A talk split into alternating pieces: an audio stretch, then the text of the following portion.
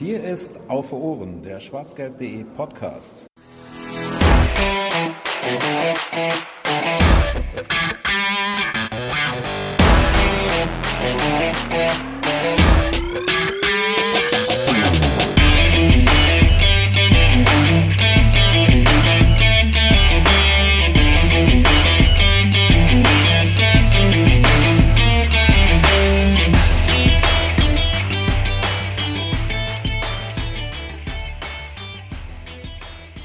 Die Liga ist tot. Lang lebe die Liga. Herzlichen Glückwunsch an den FC Bayern und damit herzlich willkommen zur 111. Ausgabe von Auf Ohren, dem schwarzgelb.de Podcast. Ähm, ja, der FC Bayern ist Meister. Das war's. Eigentlich könnten wir damit aufhören. Ähm, aber wir sind ja ein BVB-Podcast und sprechen daher vor allem über Borussia Dortmund. Heute mit dabei die Urbesetzung dieses Podcasts. Hallo Volker. Schönen guten Abend. Und hallo Fanny. Hallo, ich muss noch üben, wie, wie ich mich mit Tastaturkürzeln äh, mute. Aber das kriege ich bestimmt auch noch im Laufe dieser Ausgabe heraus. Hallo, Vielleicht. schön, dass wir uns zu dritt mal wieder zusammengefunden haben. Mich freut's Wir beide auch. Vor allem. Und äh, ich glaube, euch da draußen auch, ihr habt ja schon lange äh, gefragt, wann wir mal wieder in dieser Konstellation podcasten, was wir nie als Kritik an den anderen Mitsprecherinnen und Sprechern verstanden haben, sondern einfach an dem Wunsch der Nostalgie, die uns alle immer mal wieder überfällt. Ähm, bevor wir gleich über die letzten Spiele von Borussia Dortmund sprechen, noch ein kurzer Abriss der äh, News und Themen, die wir anreißen möchten. Ähm, zuerst der übliche Werbeblock. Hinterlasst uns gerne eine Bewertung oder gebt uns ein Abo bei iTunes oder YouTube. Ähm, gerne auch bei Spotify. Wir freuen uns darüber und das hilft uns natürlich populärer zu werden. Außerdem möchten wir uns bei Keyboon bedanken, der ähm, eine sehr ausführliche E-Mail an Georg persönlich geschrieben hat in der Form, aber mit sehr, sehr tollem und sehr wertvollem Feedback für uns als Podcast-Crew. Ähm, gerne mehr davon, auch wenn wir dann äh, nicht immer in, in ausführlicher Form darauf reagieren. Außerdem äh, noch ein paar News aus den anderen Abteilungen, denn die BVB-Frauen sind Meister in der Kreisliga A, Dortmund Gruppe 2. Herzlichen Glückwunsch! Äh, Danke, ich dachte schon, das geht jetzt so bei Stille einfach unter und ich mache jetzt hier voll so Wuh, und dann kommt nichts. Wobei dann können wir in der Post-Production einfach Jubel einspielen. Jubel! Jubel. Ja, ähm, da, da geht's äh, am Donnerstag noch im Pokal weiter und am Ende gibt's noch den, das Aufstiegsspiel gegen den Meister der Kreisliga A Dortmund Gruppe 1. Aber ähm, da wird Volker vielleicht gleich noch ein bisschen mehr von erzählen, denn der begleitet die Frauen etwas intensiver als ich in dem Fall. Schande auf mein Haupt. Außerdem sprechen wir natürlich noch über die letzten Spiele. Welche waren das denn, Fanny? Äh, das waren äh, das Spiel gegen äh, Rasenballsport ähm, vor heimischem Publikum, was äh, uns nicht so gut in Erinnerung geblieben ist. Im Gegensatz zu den Spielen beim VfB Stuttgart und gegen den VfL Wolfsburg, die ja siegreich gestaltet werden konnten. Und äh, dann natürlich, damit steigen wir dann gleich dann sicherlich auch ein äh, mit dem Spiel des letzten Wochenendes beim neuen Deutschen, beim alten Deutschen, beim einzigen deutschen Meister, den wir hier kriegen werden in den nächsten Jahren äh, beim FC Bayern. Es ist so lustig und so traurig, äh, dass mein achtjähriger Neffe nie einen anderen deutschen Meister als den FC Bayern erlebt hat. Aber ja, äh, da, da sprechen wir drüber. Also äh, darüber nicht, vielleicht auch doch. Es äh, gab äh, sehr lustige Diskussionen teilweise bei Twitter, dass jetzt bald Elon Musk gehört und ich noch nicht weiß, wie ich damit umgehen soll. Ähm, über Gründe, Ursachen, was auch immer. Und natürlich haben die Bayern-Fans wie üblich gesagt, der BVB müsse sich doch nur mehr anstrengen. Und ähm, dann haben tatsächlich auch ein paar BVB-Fans das gesagt. Und das hat mich ein bisschen verstört, weil ich gedacht habe, das geht am Hauptproblem vorbei. Aber lasst uns doch erstmal über das Spiel sprechen.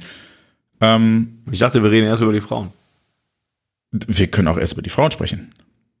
Ja, lass uns mit den Meistern einsteigen. Ehre wem Ehre gebührt. Ich dachte, wir machen das Highlight zum Schluss. Nee, nee, nee. Sonst, la, la, lass uns Fanny, Fanny hat Angst, dass die Menschen am Ende nicht mehr so aufmerksam zuhören wie am Anfang. Richtig, richtig. Das Okay, dann Ladies first. Genau, das kenne ich aus meiner eigenen Podcast-Erfahrung. Ja, Volker, du hast tatsächlich viele Spiele begleitet und, und gesehen. Äh, eben im Vorgespräch hast du gesagt, durch deine Kamera hindurch, weil du ja dann auch als Fotograf da sehr aktiv bist und äh, fleißig die Spielerinnen vor die Linsen nimmst. Ähm, was kannst du uns denn sagen zu den Spielen? Das ist ja nun mal auch eine Saison, die ja, ja irgendwie schon was, ja, also natürlich was Historisches und was Besonderes ist und so, aber halt auch irgendwie eine Saison, die ja relativ ohne Konkurrenz oder außerhalb der Wertung ja stattgefunden hat, weil die BVB-Damen ja einfach alles weggefletzt haben, was sie da vor die Rübe gekriegt haben. Und das ja auch immer sehr hoch und dann teilweise sogar noch äh, mit Corona-Ausfällen immer noch gewonnen, obwohl eine Feldspielerin im Tor stand und so weiter. Ähm, nimm uns doch mal mit auf, auf die Reise der BVB-Damen. Ja, also die, die sportliche Überlegenheit, das sagt ja auch die Tabelle aus, ist äh, riesig in, in der Kreisliga A. Ähm, aber es ist nun mal halt auch leider, oder was heißt leider, das ist nun mal halt äh, in den Apfel, in dem man beißen muss, wenn man äh, die Mitglieder fragt, wo möchtet ihr denn mit eurer Mannschaft starten?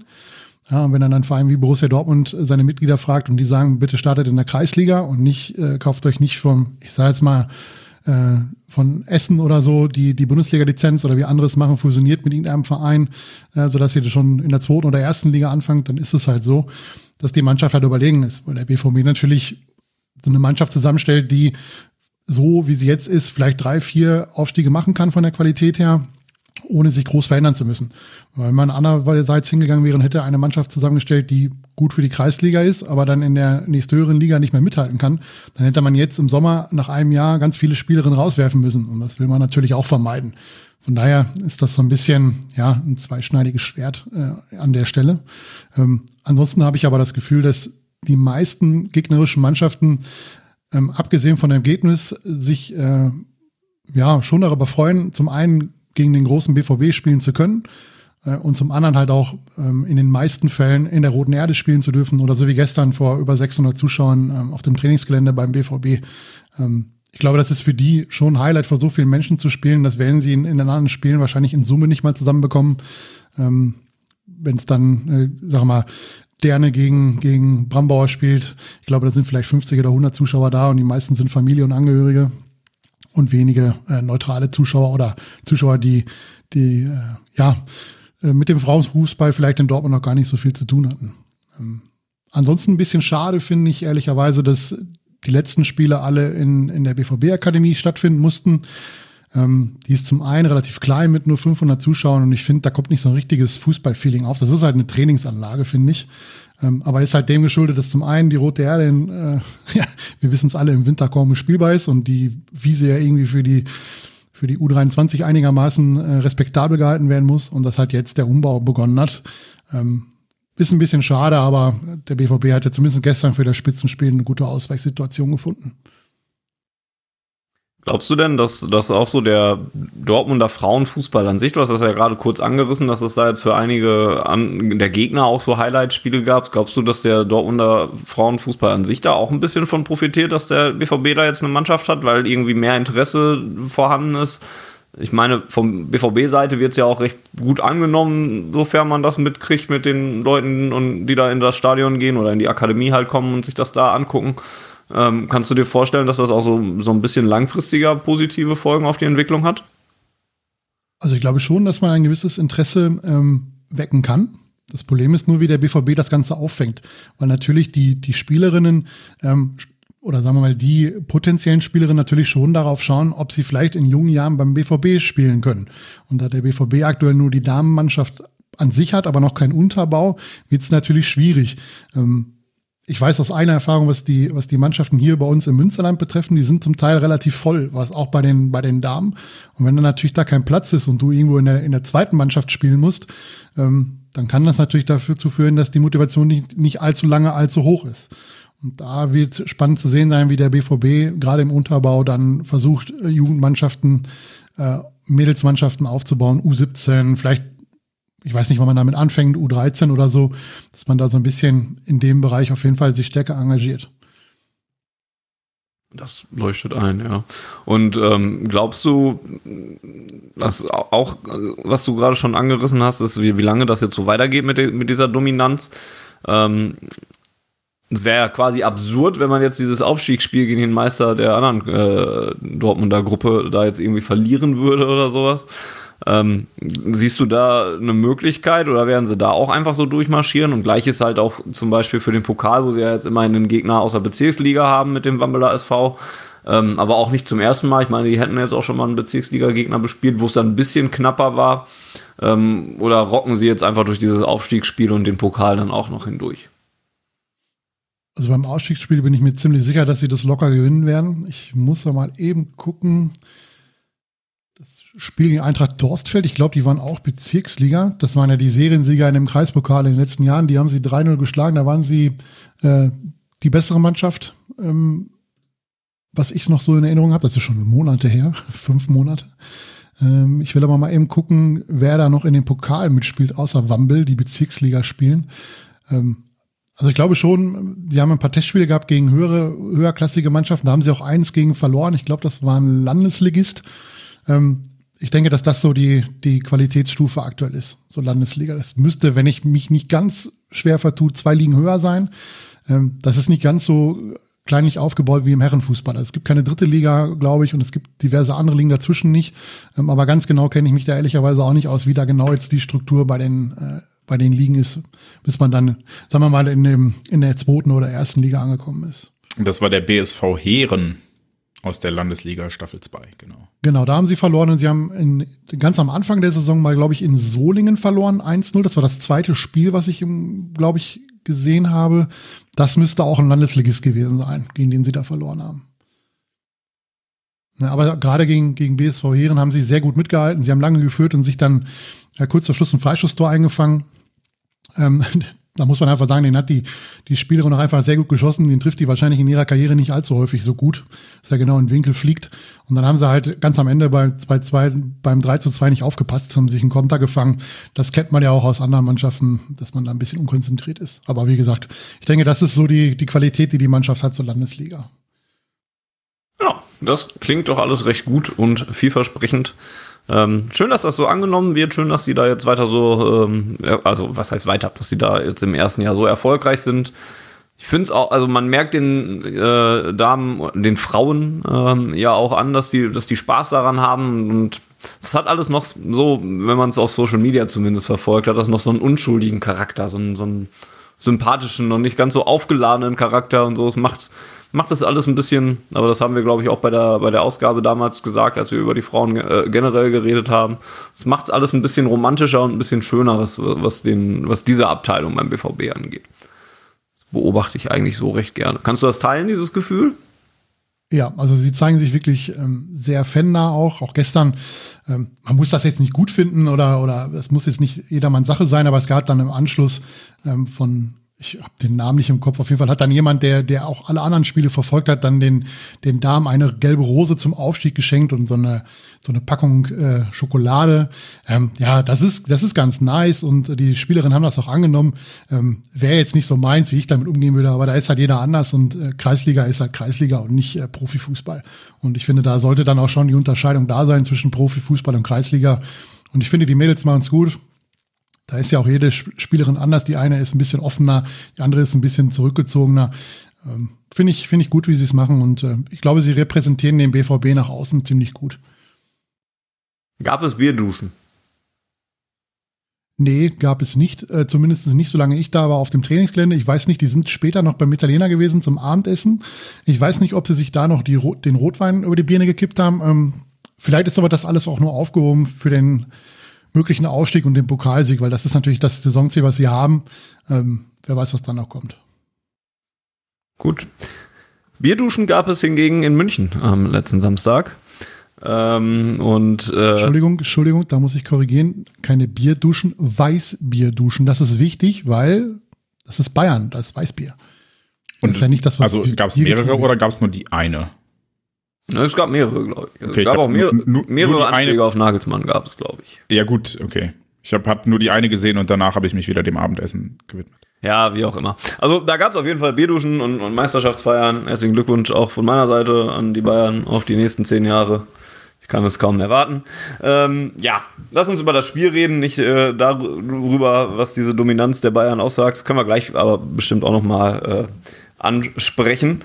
Ähm, es war mal wieder so ein, so ein Spiel, finde ich, wo man wieder zwei unterschiedliche Halbzeiten, zwei sehr unterschiedliche Halbzeiten gesehen hat und ähm, ja, zwei, zwei Gesichter vom äh, BVB. Ich fand in der ersten Hälfte ich glaube, wenn ich das Spiel vorher gemalt hätte oder irgendwie vorher schon einen Bericht über dieses Spiel geschrieben hätte, dann hätte ich die erste Hälfte genau so schreiben können. Also das war einfach genau das, was man beim BVB in der letzten Saison schon zwölfmal gesehen hat. Man spielt eigentlich erstmal gut, man kommt mit einem gewissen Elan in die Partie, macht einen ganz guten Auftritt in der ersten Viertelstunde oder in den ersten 20 Minuten, in der Anfangsphase halt. Und dann fängt man sich ein dummes Gegentor. In dem Fall nach einer Ecke, ein zugegebenermaßen auch sehr schönes Gegentor, was nun mal schön heraus, also ist eine Ecke herausgespielt, aber war eine, war eine schöne Variante, ne? Mit der Kopfballablage nochmal nach draußen, wo Nabri dann aber auch einfach viel zu viel Platz hat und was der dann mit dem Ball macht, ist dann auch schon echt stark. Ähm, ja, aber ich, ich so möchte noch mal kurz betonen, also alles an diesem Tor war einfach qualitativ hochwertig. Das, also so, so leid mir das tut und so gern ich sagen würde, das war dumm verteidigt, nee, das war richtig gut gemacht. Ich, mir fällt kein BVB-Spieler ein, der in irgendeiner dieser Ketten, die dieser Ecke oder diesem Tor beteiligt war, in der Qualität das ausgeführt hätte. Niemand, der die Ecke so präzise schlägt, niemand, der das Auge und den Kopf hat, den Ball so rauszulegen und niemand, der den Ball mit dem Oberschenkel annimmt und ihn dann Volley reinschießt. Keiner bei uns, der die Qualität dazu hätte. Zumindest nicht regelmäßig.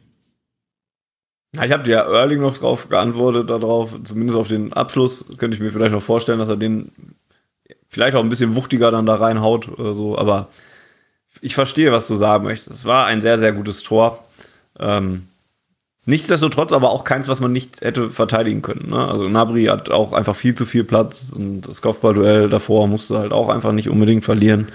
Ähm, ja, aber sei es drum. Jedenfalls, ne, das kennen wir. Der BVB eigentlich fängt gut an und fängt sich dann ein Gegentor. Dann kommt auch der nächste, äh, die nächste Box, die man abhaken kann, ist dann halt einfach ein individueller Fehler. Erstmal von äh, Marius Wolf, der dann noch Glück hat, dass äh, es dann abseits ist und das äh, 2 zu 0 wieder zurückgenommen wird, nachdem er da ähm, echt sehr, sehr schlecht aussah.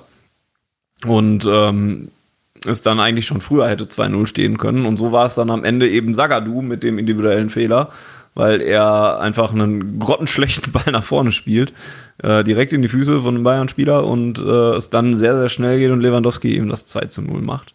Und ja, nach dem 1 zu 0 und, und erst recht nach dem 2 zu 0 war das dann wieder ein, ein anderer BVB als in der Anfangsviertelstunde. Äh, und ja, so hat man nach vorne hin gar nichts gemacht, hat sich hinten zwei Gegentore gefangen und geht mit 2 zu 0 in die Kabine. Und ja, da, da, da fehlte eigentlich schon gar nicht mehr so viel, um so einen typischen BVB-Spieltag rund zu machen. Und einen typischen BVB-Auftritt in München, da hätten noch ein paar mehr, paar mehr Tore noch gefehlt, aber ja, zur Halbzeit ähm, sah das schon gar nicht mehr so gut, aber trotzdem sehr altbekannt aus. So war das zumindest, wie ich diese, diese erste Halbzeit wahrgenommen habe. Wie hast du das denn gesehen, Jens? Die erste Halbzeit quasi gar nicht. Ich war äh, nämlich dummerweise äh, beim Abendessen meiner, beim Geburtstag meiner Mutter. Ähm, aber äh, es, als ich dann, ich glaube, in der 41. Minute endlich am Fernseher war und der Fernseher lief halt so nebenher, aber wirklich gucken konnte ich nicht, ähm, war der Spielstand auch genauso, wie ich ihn bei einem Spiel in München erwartet hätte. Ich war schon, schon beeindruckt, als es nach 15 Minuten noch nicht 2-0 für die Bayern stand. Und ähm, dass es dann nach 40 Minuten so war, ja, war zu erwarten. Aber, äh, also, ihr könnt mir jetzt gerne die Schuld geben, weil die Zeit des Spiels, die ich gesehen habe, ist unentschieden ausgegangen, ja. Und da war der BVB auch eigentlich ganz okay. Ja, danke auch, Jens. Ja, dann muss ich die Frage an Volker weitergeben, ähm, denn der hat dann ja mehr von den ersten 40 Minuten gesehen. Wie war nochmal genau die Frage? Ob, ob du. ich habe eigentlich nur gefragt, also Jens habe ich eigentlich nur gefragt, ob er meine Eindrücke so teilt, ähm, dass man das schon häufiger gesehen hat und so Ja, also man kann ja, man muss ja nur in die Statistik gucken, dass das das erste Mal ist seit 2014, dass der BVB ähm, in dem ganzen Spiel weniger als vier Gegentore in München kassiert hat, sonst hat man immer mindestens vier Stück bekommen. Ähm, und da sah die erste Halbzeit schon sehr danach aus, dass das auch dieses Mal wieder so sein wird, dass man sich da vier oder fünf Stück fängt. Ähm, was mich da einfach so ein bisschen dran stört, ja, viele Verletzte und wenig, wenig Einheiten, die man zusammen trainieren kann. Aber was mich immer an dieser Geschichte stört, auch in den letzten Jahren schon in München, ist, dass der BVB es nicht schafft, aus seinen Fehlern in den Vorjahren zu lernen. Also es gibt ja diverse andere Mannschaften, die die qualitativ deutlich schlechter sind als der BVB, auch in der Verteidigung, die aber nicht jedes Mal in München richtig die Hucke voll bekommen. Ja, also man muss sich ja nur mal angucken, so, so Mannschaften wie Augsburg, die verlieren da 0 zu 1 oder 1 zu 2. Frankfurt gewinnt relativ regelmäßig dort. Die haben auch mit Sicherheit nicht die bessere Abwehr als der BVB rein vom Personal. Ähm, Leipzig kriegt da ähm, jedes Mal ähm, zumindest einen Fuß in die Tür. Ja, die sind nicht nach 20, 30 Minuten schon mit der Partie zu Ende. Ähm, da frage ich mich immer, woran das liegt. Also, dass der BVB es in diesen Spielen in München nicht hinbekommt, ähm, ja, diese, diese Angriffe des FC Bayern oder die Partie zumindest längere offen zu halten. Das war jetzt in der zweiten Halbzeit war es dann okay. Ja, nach dem, nach dem Elfmeter hatte man eine Chance zum 2-2. Ähm, aber so wirklich daran geglaubt habe ich dann am Ende auch nicht, dass wir da noch einen Punkt holen, weil man immer die Gefahr hatte oder im Hinterkopf hatte, das war schon häufiger so. Und am Ende kriegst du das 3-1, dann machst du ganz auf, kriegst das 4 und 5-1 in München. Ähm, das finde ich immer ein bisschen komisch, dass der BVB also aus dieser Geschichte nicht lernt, das Spiel offen zu halten, sondern immer wieder in so Fehler reinläuft, in Konter reinläuft, offen steht. Ähm, individuelle Fehler können passieren, auch wenn es in dieser Saison ganz schön viele sind. Und da tut es mir auch leid für äh, Zagadou. Menschlich mag ich den gerne, aber fußballerisch sehe ich den nicht auf dem Niveau, dass er uns da viel weiterhelfen kann ähm, in der Innenverteidigung, auch durch seine ganzen Verletzungen. Die helfen ihm sicherlich nicht um da in Form zu kommen und auch an Qualität zu gewinnen.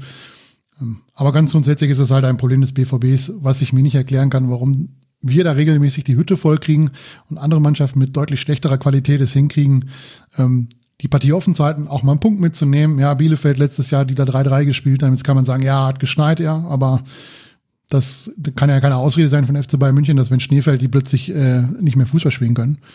Ähm, ja, da wäre ich mal auf eure Meinung gespannt, wie ihr das seht. These, das liegt nicht an Borussia Dortmund, sondern am FC Bayern. Würde ich eine Gegenthese aufstellen, weil die habe ich mir nämlich auch gedacht. Warum gelingt das denn dem FC Bayern München in einem viel wichtigeren Spiel, nämlich gegen Villarreal zum Beispiel nicht? Villarreal ist siebter in der spanischen Liga und die werden ja auch rein vom Personal, wenn man sich das anguckt, das ist ja nur keine Top-Mannschaft mit einer Top-Innenverteidigung, mit einer Top-Außenverteidiger, die in der spanischen äh, Liga keine Gegentore kassieren. Das ist ein Niveau, wenn nicht sogar ein bisschen schlechter als das vom BVB. Und trotzdem kriegen wir es nicht hin. Selbst damals unter Thomas Tuchel in der, in der Saison, wo wir äh, relativ lange um die Meisterschaft mitgespielt haben, haben wir da, glaube ich, vier oder fünf eins verloren in München. Und das erschließt sich mir einfach nicht, warum wir immer wieder so viele Gegentore in München kassieren und andere Mannschaften nicht. These, das liegt nicht an Borussia Dortmund, sondern an der jeweils anderen Mannschaft. Also, um meine These mal auszuformulieren, ich glaube, der FC Bayern ist gegen den BVB sehr motiviert, weil es da immer so ein Prestigeding ist. Selbst wenn die in der Liga 40 Punkte vor uns wären, würden sie gegen uns halt noch, da wollen sie richtig. Und ich glaube, gegen Augsburg denken sie halt, so, so wie wir das vom BVB kennen, denken sie halt so, ja, das läuft schon irgendwie. Aber es läuft halt gegen Augsburg nicht irgendwie, weil Augsburg umgekehrt sich denkt, boah, geil, jetzt spielen wir bei den Bayern, jetzt, jetzt geht's, das ist unser Spiel des Jahres, hier geben wir alles. Und das Problem ist, dass der BVB, selbst wenn er das denken würde, und den Kritikpunkt gehe ich mit, dass der BVB es nicht schafft, das Spiel gegen die Bayern als Spiel des Jahres zu, äh, zu verstehen. Oder zumindest man sieht nicht, dass es so sein könnte, sollte, müsste. Ähm, äh, dann sind die Bayern halt, wenn die motiviert sind, und deshalb habe ich das Eckentor eben so gelobt, weil das ist einfach eine Qualität, die haben wir nicht. Also nicht mal, wenn wir, nicht mal an einem guten Tag. Wenn die Bayern einen guten Tag haben, dann sind die halt auch für uns nicht zu schlagen. Und ich glaube, gegen uns haben sie regelmäßig gute Tage, weil das für sie halt das wichtigste Spiel des Jahres ist. Und ja, gegen Villarreal in der, in der Konstellation sportlich auch. Aber für Villarreal ist das halt auch das Spiel des Jahres und die kriegen es halt auch hin, das zum Spiel des Jahres zu machen. Mal ganz davon ab, dass, dass Teams wie Villarreal oder Köln oder Augsburg in den letzten Jahren ja auch den Erfolg hatten, den sie hatten, weil sie besser waren als die Summe ihrer Teile. Und das ist der BVB zuletzt auch nicht. Plus, ähm, dass äh, ja auch der FC Bayern gegen Villarreal ja auch, auch also ich habe das Spiel auch nicht, nicht mit hundertprozentiger Aufmerksamkeit verfolgt, aber auch ja den Fehler gemacht hat, es eher zu unterschätzen, als unser Spiel halt mega ernst zu nehmen. Ne? Also ich glaube nicht, dass das, das, dass, dass der alleinige Grund dafür ist, ähm, dass, dass Dortmund da regelmäßig hinfährt und auf die Nase kriegt. Aber ich glaube auch, wie, wie Jens das gerade gesagt hat, dass das schon eine Rolle spielt, dass die Bayern gegen uns echt immer noch mal motivierter sind Und, und ja, bei Villarreal haben sie es ja nachher am Ende sogar zugegeben, ne, dass sie, dass sie da mit ihrer Aussage, man sollte es vielleicht schon mit dem Hinspiel klar machen und so weiter, dass sie da schon in, in trügerische Gewässer reingefahren sind. Ne, und dass, dass es vielleicht auch ein bisschen zu leicht genommen haben. Und das machen sie gegen uns halt nicht, weil gegen uns gehen sie halt diese Spiele tatsächlich sehr motiviert an das hält, sollte den BVB nicht davon abhalten, da trotzdem mit einer besseren Leistung aufzulaufen und das trotzdem irgendwie ja, besser zu gestalten und, und sich mal was bei den Mannschaften abzuschauen, die da auch äh, regelmäßig oder auch in dieser Saison Punkte in München geholt haben. Aber ich glaube schon, dass das schon ein Faktor zumindest ist, dass, dass die immer Bock haben, uns wegzuhauen und das dann halt leider eben auch recht häufig tun. Würde ich, würde ich sogar mitgehen mich stört halt nur, aber das hat Jens ja auch angesprochen, mich stört dann halt nur, dass ich vom BVB nicht das Gefühl habe, dass sie sich dagegen wehren. Ja. Zu, jetzt, den bringen wir schon relativ früh, aber ja, zu Klopp-Zeiten war das noch anders. Da mag, da mag der BVB vielleicht nicht der, der personifizierte Erzfeind des FC Bayern München gewesen sein, aber spätestens 2012 war es sportlich auf Augenhöhe. Ne? Fünf also Siege in Folge. Also die Bayern wollten schon deutscher Meister werden. Und wenn sie vermutlich in Dortmund gewonnen hätten, wer weiß, wie die 2012er Saison damals ausgegangen wäre. Aber der BVB hat sich eben halt gewehrt, genau wie im Pokalfinale. Dann laufen vielleicht auch mal Dinge positiv für dich. Ja, dann, dann gehst du mal nach, nagelt mich nicht fest, aber es waren keine zehn Minuten im Pokalfinale gespielt damals, als man einzeln in Führung gegangen ist. Und sowas hat man nicht. Sowas hat man auch bei Heimspielen nicht. Ja, 2018, wo wir 3-2 gewonnen haben, das war ein ganz wildes Spiel am Ende.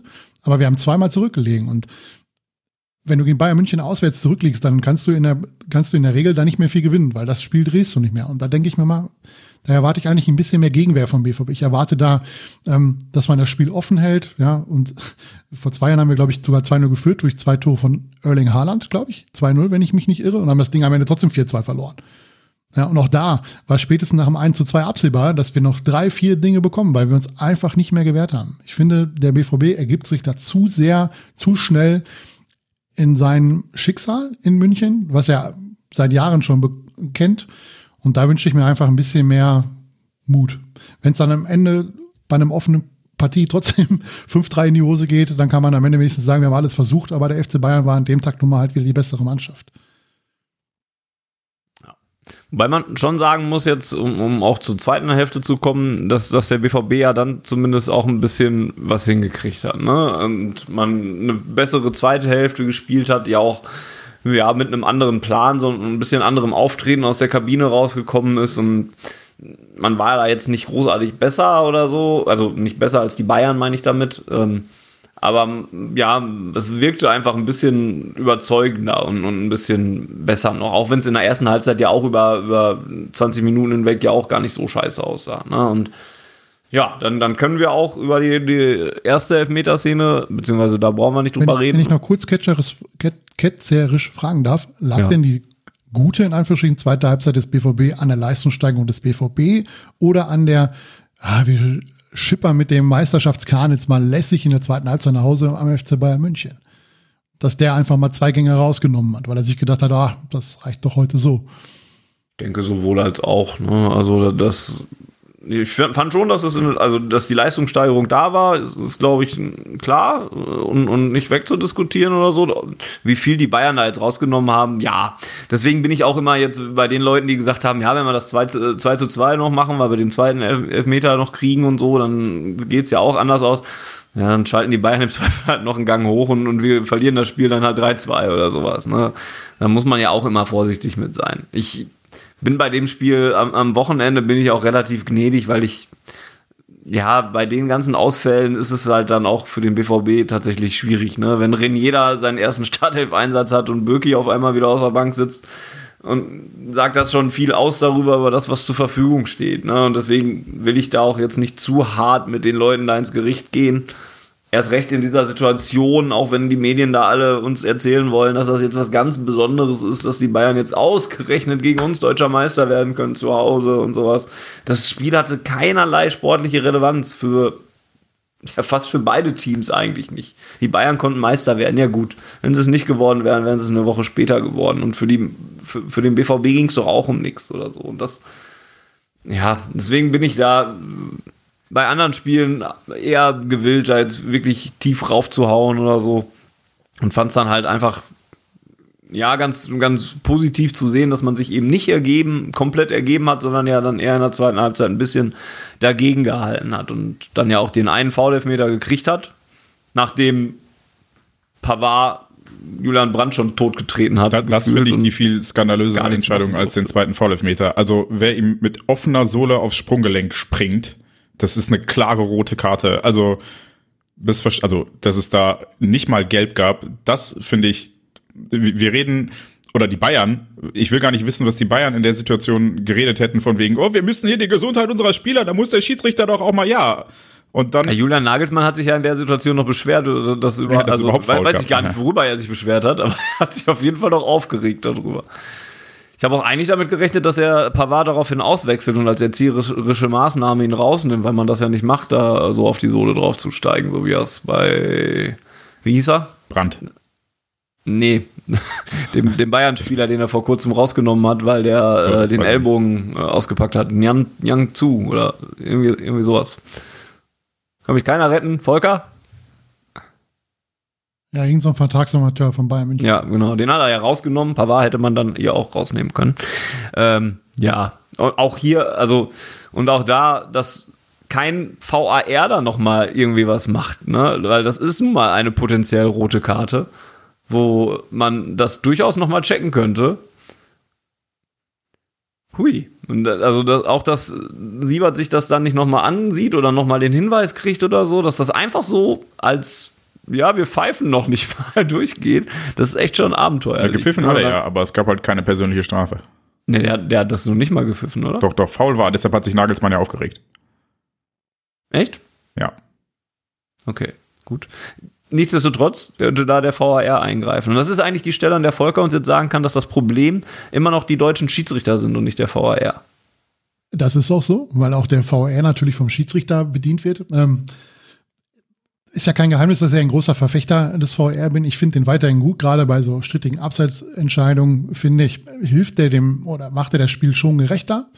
Wobei man da mal darüber diskutieren könnte, ob man sich wirklich eine Szene ähm, 15 Minuten lang angucken muss, um festzustellen, dass der mit der Schulter der C-Spitze des Innenverteidigers um 0,225 Millimeter im Abseits steht.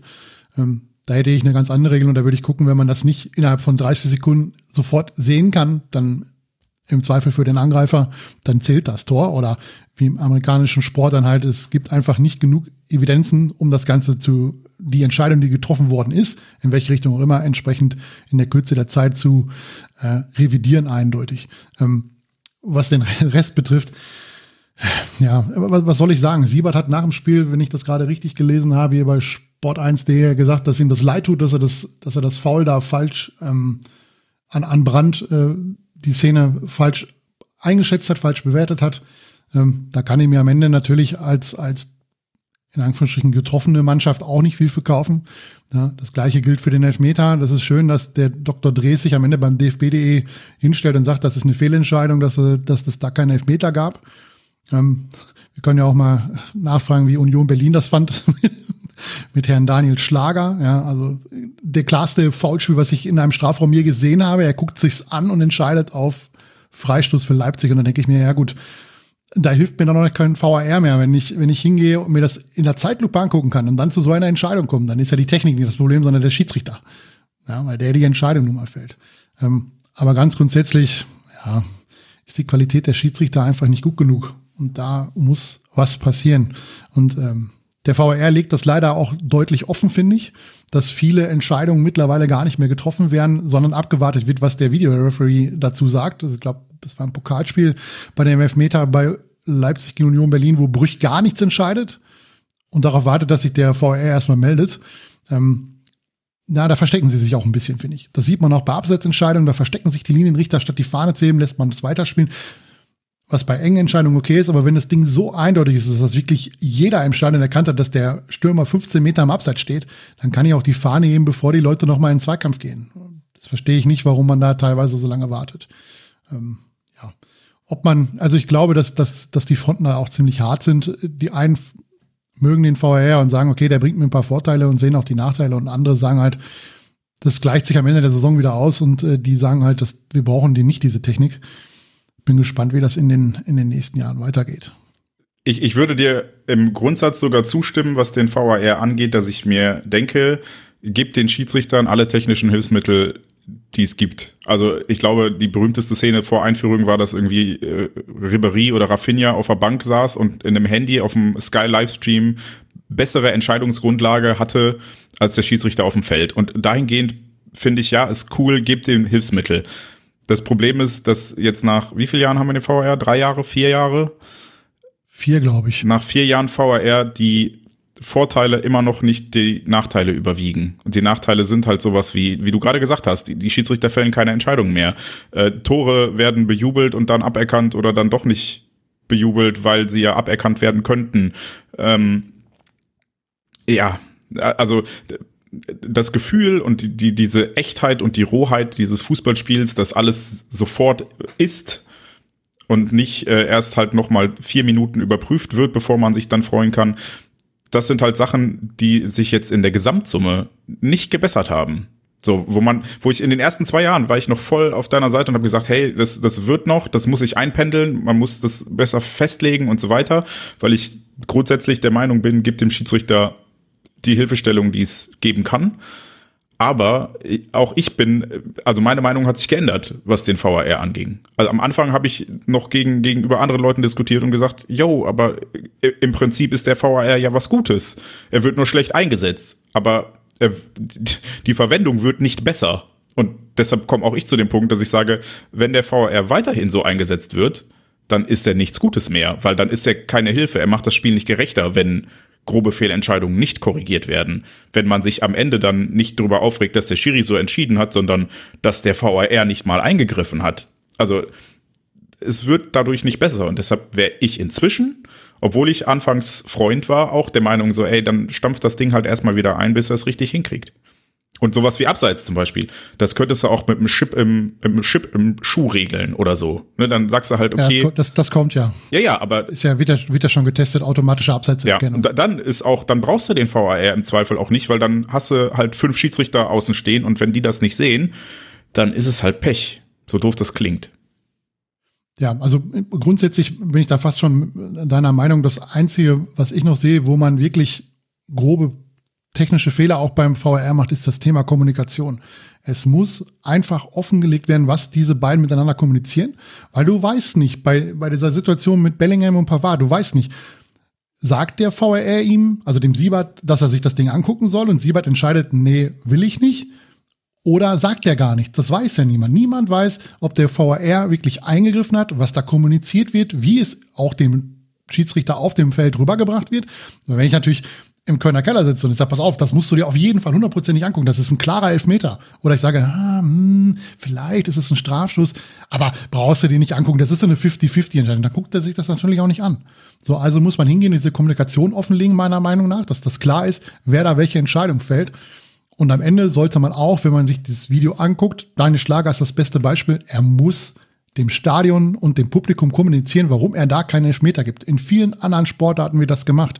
Im Football, im Eishockey, im Basketball. Da werden diese Entscheidungen, die am Videobildschirm äh, getroffen werden, werden dort kommuniziert, damit die Leute wissen, was da jetzt entschieden worden ist. Ansonsten haben wir ja das, was wir beim Fußball immer haben. Der Reporter sagt dies, der Lothar Matthäus sagt das, äh, Twitter schreibt hier, der DFB sagt dort und du weißt am Ende nicht, was, auf welcher Grundlage das Ganze entschieden worden ist. Dann kommt noch Colinas Erben, die sagen, ja, laut Regelwerk ist dieses und jenes, aber wir wissen nicht, warum der Schiedsrichter das jetzt nicht so entschieden hat. Ja, das ist doch einfach, das ist einfach Quatsch. Und da wünsche ich mir, wenn man das Ding noch retten will, da muss man die Kommunikation offenlegen. Das hat man 2018 bei der Weltmeisterschaft ja auch gemacht, da war das möglich. Warum das in der Bundesliga nicht geht, verstehe ich nicht. Erschließt sich mir nicht.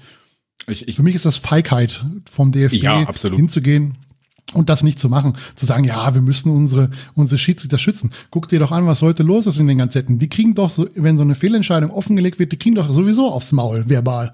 Ja, es gibt Kritik ohne, ohne Ende, es gibt Twitter können wir jetzt mal außen vor lassen, aber es gibt daneben halt entsprechende Kommentare. Selbst der Dr. Drees widerspricht dann seinem Schiedsrichter und sagt, das war eine Fehlentscheidung. Kommuniziert es öffentlich. Macht es direkt in der Partie und sagt, ich habe mich dazu entschieden, Pavard gegen Bellingham nicht für einen Foul zu entscheiden, weil mir Bellingham zu früh abhebt.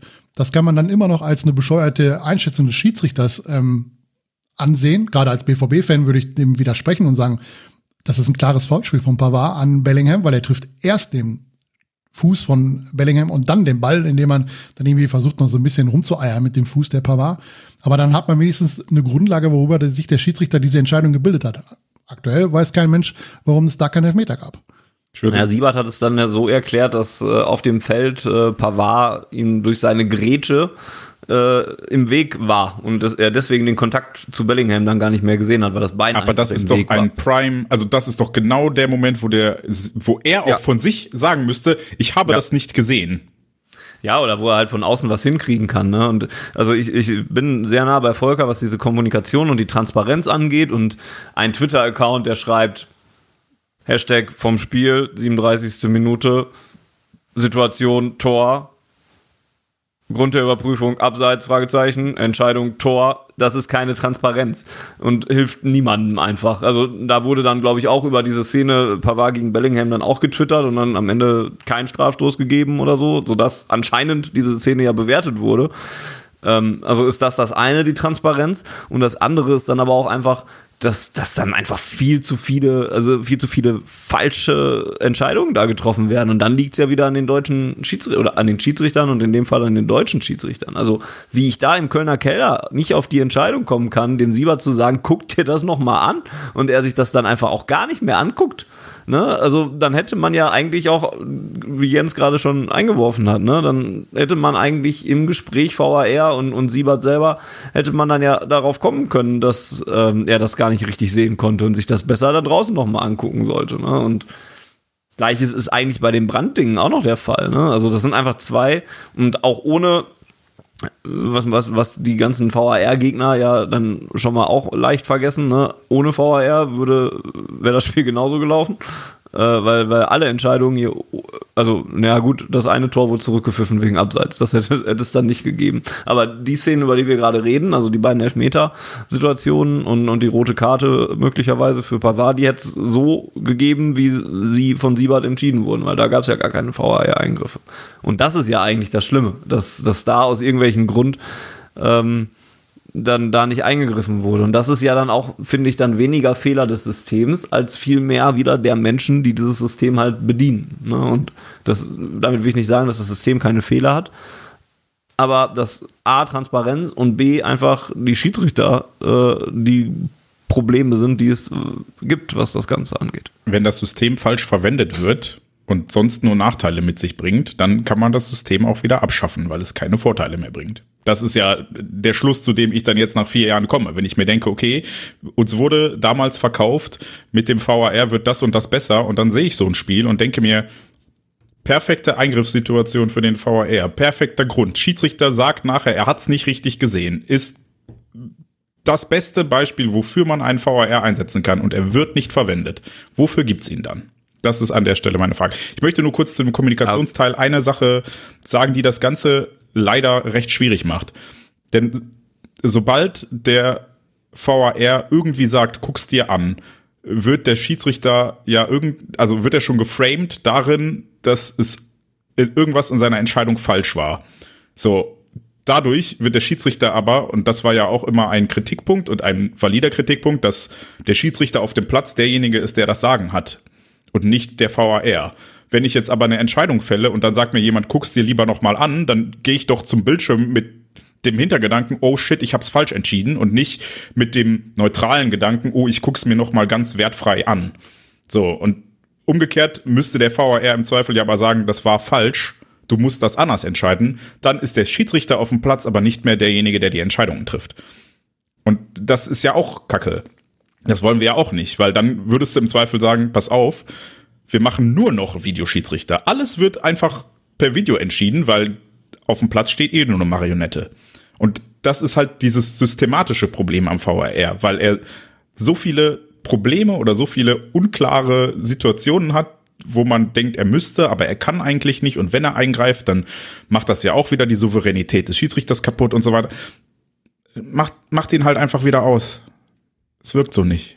Ja, das wird nicht mehr passieren, dass, dass, dass wir den wieder ausmachen. Wir müssen ihn, also das, wir müssen halt einen Weg finden, wie man ihn sinnvoll einsetzt. Ich, du hast recht, ich bin mittlerweile immer, wenn der Schiedsrichter nochmal rausgeht, um sich eine Situation nochmal anzugucken, ist es in 90 Prozent der Fälle so, dass er die entgegengerichtete Entscheidung trifft. Und deswegen, also ich bin da mittlerweile, wenn er rausgeht, ah, okay, gibt jetzt das andere. Ne? Also wenn, wenn er keinen Elfmeter gepfiffen hat und er geht nochmal raus, dann gibt er danach den Elfmeter. So ist das in, wirklich in 90 Prozent der Fälle. Aber in den meisten Fällen ist es dann ja keine Fehlentscheidung. Also Nee. wenn, wenn man jetzt, wenn er, wenn er jetzt rausgegangen wäre, Siebert geht raus und sagt, ja, okay, das ist ein Elfmeter. Den habe ich nicht gesehen, die Situation, dann, dann muss ja die Info vom VRR kommen, dass das möglicherweise ein Elfmeter ist, weil woher soll das sonst wissen? Dann, dann, sonst müsste man hingehen und sagen, okay, jede Mannschaft bekommt eine Challenge und kann sagen, hier, Schiedsrichter, guck dir das bitte an, völlig wertneutral. Äh, wir meinen, das ist ein Elfmeter. Nur hast du im Gegensatz zum US-Sport oder gerade zum Football, beim Fußball gar keine Zeit dafür, weil das Spiel läuft ja weiter. So, ähm, jetzt könnte man hingehen und sagen, ja, vor dem Tor vom FC Bayern München gab es aber auf der anderen Seite einen Elfmeter für uns. Das Spiel war seitdem nicht unterbrochen. Jetzt müsstest du noch mal gucken. Ja, das ist halt ein bisschen schwierig. Ähm, lösen kannst du das am Ende eigentlich nur, wenn du, wenn du wirklich sagst, du willst den VR auf das Nötigste wieder einstampfen, sprich, das Einzige, was er entscheiden darf, ist Abseits oder nicht. Und äh, ob vielleicht in der, in der Torerzielung ein Handspiel da war, weil das ist ja dann völlig wertneutral, wenn er sich das anguckt. Entweder du siehst das Handspiel oder du siehst es nicht, wobei man da wieder diskutieren kann, was ist ein Handspiel. Ist ja auch nicht immer alles das Gleiche. Aber da musst du definitiv an der Qualität der Schiedsrichter was ändern. Also, was wir jetzt in den letzten Wochen schon gesehen haben, also das sind, klar, du kannst, ist, alle machen Fehler, ja. Der Innenverteidiger macht Fehler, indem er den Ball über den Ball schlägt und das, das Gegentor fabriziert. Der Stürmer macht einen Fehler, weil er völlig frei vom Tor das Ding drei Meter an der, am Kisten vorbei oder an der Kiste vorbeischießt. Aber der Schiedsrichter, wenn den Schiedsrichter wie Daniel Schlager das Ding sieht, ein klares Foul und der pfeift es nicht. Oder der Siebert, der, der leider erst im Nachhinein dann feststellt, äh, dass es dass das Foul von Pavard definitiv äh, hätte anders zu bewerten ist. Wenn, wenn bei Freiburg gegen FC Bayern München der Schiedsrichter erst nach zwölf Sekunden feststellt, dass zwölf Bayern-Spielern auf dem Platz stehen, das eins, dem einzigen, dem das auffällt, ist der Freiburger Innenverteidiger Nils Schlotterbeck, äh, Nico Schlotterbeck. Ja, sorry, aber für das, das funktioniert einfach nicht. Für sowas müssen Schiedsrichter besser ausgebildet sein. Die müssen sowas erkennen. Und das, für sowas gibt es vielleicht auch den vierten Offiziellen. Der vierte Offizielle muss doch beim, bei der Einwechslung feststellen, okay, es sind zwei drauf, aber nur einer runter. Das heißt, beim FC Bayern steht jetzt einer zu viel auf dem Platz. Das kann den nicht durchgehen. Es muss, da, da muss die Qualität einfach besser werden in Deutschland. Na, das mag in anderen Ligen ist es, ist es ähnlich schlimm wahrscheinlich. Das sieht man ja immer bei internationalen Spielen, was wir da teilweise für Schiedsrichter bekommen. Aber mich interessiert vor allem die Bundesliga, was da die Schiedsrichter machen. Das ist schon hart nervig, wenn man da wirklich die Qualität sieht, die da teilweise an den, auf dem Platz gezeigt wird. Auch weil sie sich hinterm VR verstecken. Um mal den Schwung zum BVB so ein bisschen wieder zu kriegen. Ähm, mich stört allerdings dann auch von BVB-Seite auch, dass dann, also, dass dann dann wieder so darauf rumgeritten wird dann, also ich kann das ja auch irgendwie nachvollziehen, dass sich ein Sebastian Kehl dann zum Beispiel hinstellt und sagt, dass wir in beiden Duellen mit den Bayern jetzt nicht fair behandelt wurden und sowas alles. Aber es ist auch irgendwie immer die leichte Ausrede. Und ich habe so das Gefühl, dass der BVB gerade in diesen Duellen sie dann auch echt immer sehr, sehr gerne spielt, weil es immer leichter ist, diese Diskussion zu führen, als wirklich irgendwie mal die eigene Leistung zu hinterfragen oder so. Und es kommt ja auch nicht von von ungefähr, dass man mittlerweile auch, also als BVB-Fan oder die BVB-Fans auf Twitter ja auch diesen Ruf haben, dass es dann immer am Schiri gelegen hat oder an irgendwem auch immer oder so. Und, und das ist, ist was, wo, wo ich meine Mannschaft nicht gerne haben möchte. Und, und so sehr ich das jetzt auch nach dem Spiel verstehen kann, ich glaube, wenn es ein wirklich sportlich relevantes Spiel gewesen wäre, würde ich mich wahrscheinlich auch drüber aufregen. Aber gerade weil es eben sportlich nicht sehr relevant war, hätte man es vielleicht dann auch mal damit gut sein lassen können. Aber mich stört es insgesamt, also es ist halt vielleicht auch nur meine persönliche Sache, deswegen gebe ich die Frage gleich an euch weiter. Aber mich, mich, mich stört das, dass das immer wieder dann von BVB-Seite so darauf rumgeritten wird und dann auch nicht nur von einem, sondern dann sind es sofort mehrere. Emre Can hat da was zugesagt. Sebastian Kehm, also als neuer Sportlich, Sportdirektor demnächst, ähm, designierter Sportdirektor, äh, auch in einer prominenten Situation was zugesagt. Hätte eigentlich noch gefehlt, dass Aki Watzke noch was dazu sagt und so. Marco Rosa hat sich natürlich auch dazu geäußert und so. Und ja, also das nervt mich. Ich möchte nicht in dieser, möchte nicht dieser Motzverein sein, dieser Reklamierverein und sowas alles. Und manchmal habe ich so das Gefühl, dass der BVB sich da schon halt gerne reingibt, weil es halt die leichteste Erklärung ist. Auch so in der Außendarstellung. Stört das nur mich oder ihr, könnt ihr das verstehen? Ich kann es verstehen, aber die Lösung wäre ganz einfach, würden die Schiedsrichter bei Spielen ja, zwischen Bayern und Dortmund angemessen qualitativ hochwertig pfeifen, dann hätten wir die Basis für diese Klagen nicht. Es gibt einen wunderschönen Twitter-Thread von äh, Sebastian äh, l-schock, glaube ich. Ähm, kann mal gucken, ob ich den raussuche, damit Volker den äh, auf, auf in den Show Notes verlinkt, ähm, wo der einfach mal die gesamten krassen Fehlentscheidungen in den letzten zehn Jahren zwischen Bayern und Dortmund aufgezählt hat. Auch, auch so Sachen wie Franck Ribéry's Ei im äh, äh, Finger im Auge von Kuba und sowas. Wo das, ja, also natürlich nervt's und ich habe auch keinen Bock, mich drüber zu beklagen. Und ich meine, ich finde lustig, dass du sagst, kein Bock, mich drüber zu beklagen, nachdem wir ungefähr eine halbe Stunde drüber diskutiert haben, was im letzten Spiel scheiße gelaufen ist. Aber ähm, ja, also die Grundlage sind ja immer noch die beschissenen Schiedsrichterentscheidungen und nicht äh, die Leistung. Und ich habe schon den Eindruck, dass der BVB sich jetzt nicht nur dahinter versteckt, und auch äh, das jetzt zumindest in den letzten Jahren, es gab sicherlich eine Zeit, da hat man das noch ein bisschen mehr so vor der Brust getragen, als man dann zum vierten, fünften Mal 4-1 verloren hat. Da hat man dann gerne noch mal den Schiri genommen und inzwischen sagt man halt auch, yo, das hätte anders entschieden werden müssen, aber wir waren trotzdem nicht gut genug. So, und ich glaube, da, deshalb, ähm, ja, ist das, wenn bei Twitter sich Leute über die anderen BVB-Fans aufregen, dann haben sie halt nur Bock, sich über BVB-Fans aufzuregen und dann freuen sie sich ja ihr heult ja wieder nur rum, weil ihr benachteiligt wurdet. Ja, meine Fresse, wenn, wenn Union den Elfmeter gegen Leipzig nicht bekommt, dann schreibst du die gleiche Scheiße. Also halt doch bitte die Klappe, nur weil du BVB-Kacke findest. So, das ist doch, ist doch Quatsch. So, und da, da gebe ich auch nichts drauf. Weil ich aber auch am Ende des Spiels einordnen kann und sagen kann, die Szene war falsch entschieden, aber die wird das Spiel nicht alleine entschieden haben.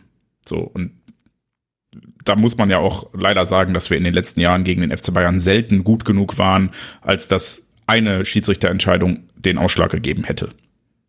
Wenn es denn nur eine pro Spiel wäre, immer. Ging mir aber auch gar nicht nur um, um, das, um die Spiele gegen die Bayern. Also, äh, aber auch dieses Gefühl habe ich auch bei anderen Spielen, wo es nicht so rund läuft. Aber hast sicherlich recht auch mit, mit deiner Eingrenzung, dass das bei Twitter vielleicht noch nicht immer für wahre Münze ge genommen werden muss und ernst genommen werden muss. Ja. ja, ja, gut. Okay. Aber sonst noch was zu dem Spiel. Ich glaube, die wichtigsten Sachen haben wir eigentlich abgedeckt. Hat sich kein BVB-Spieler verletzt. Emre Can ist nicht runtergeflogen, was ich äh, anfangs befürchtet hatte irgendwann. Aber Volker hat noch was. Ja, ich hätte, würde noch eine These aufstellen. Ähm, glaubt ihr, dass es dem normalen Fan oder dem gemeinen Fan des FC Bayern München, dass dieses Duell für ihn wichtiger ist als für uns? Ich habe immer so das Gefühl, dass wenn wir, für die bedeutet das mehr, uns zu schlagen als umgekehrt. Also, dass, dass quasi wir deren einziger wirklicher Rivale in Deutschland sind, mit dem sie sich messen, ja. Das mag für die Ultras in, in München noch anders sein. Da gibt's noch den TSV 1860 München. Aber gut, das ist dann halt das Duell in der dritten Liga zwischen, zwischen Bayern 2 und 1860 oder vielleicht auch Nürnberg und, und Stuttgart. Aber für die meisten sind wir, glaube ich, deren, deren großer Feind in Anführungsstrichen. Wobei ich hier sagen würde, dass das hier noch anders ist. Also hier ist schon auch gerade im Ruhrgebiet noch das Duell mit dem FC Schalke 04 das deutlich bedeutendere Spiel als das gegen den FC Bayern München. Ja, das würde ich, ich mach das unter daran, Ich mache das unter anderem daran, daran fest. Ich fand das so witzig in dieser 85. Minute, als dann sich das ganze Stadion erhoben hat und dann lautstark gesungen hat, äh, deutscher Meister ist nur der FCB. Und statt sich wieder hinzusetzen, sind danach erstmal zig Leute die Gänge hoch und ab nach Hause, wo ich mir nur gedacht habe, ja gut, dann habt ihr ja das, wofür ihr jetzt Eintritt bezahlt habt, nämlich mal eben fünf Minuten zu zeigen, dass ihr ja auch mal singen könnt und euch darüber freuen könnt, dass ihr wieder euren Erzrieben reingeschlagen habt. Das ist erledigt worden und jetzt geht's ab nach Hause. Ja, das fand ich, fand ich sehr interessant. Ja, und ein anderer Beweis war ja eigentlich in der zweiten Minute, glaube ich, oder vorm Spiel oder so, wo das Pippi Langstrumpf-Lied, also wer wird deutscher Meister, mit BVB Borussia sogar dann noch vom Bayern-Block gesungen wird. Ne? Also ich glaube, das ist relativ deutlich eigentlich schon zeigend, dass die das alles wichtiger finden. Also da, das hat mich zwar irgendwie genervt, aber irgendwie auch amüsiert, dass es denen echt nicht zu doof ist, unser Meisterlied zu singen.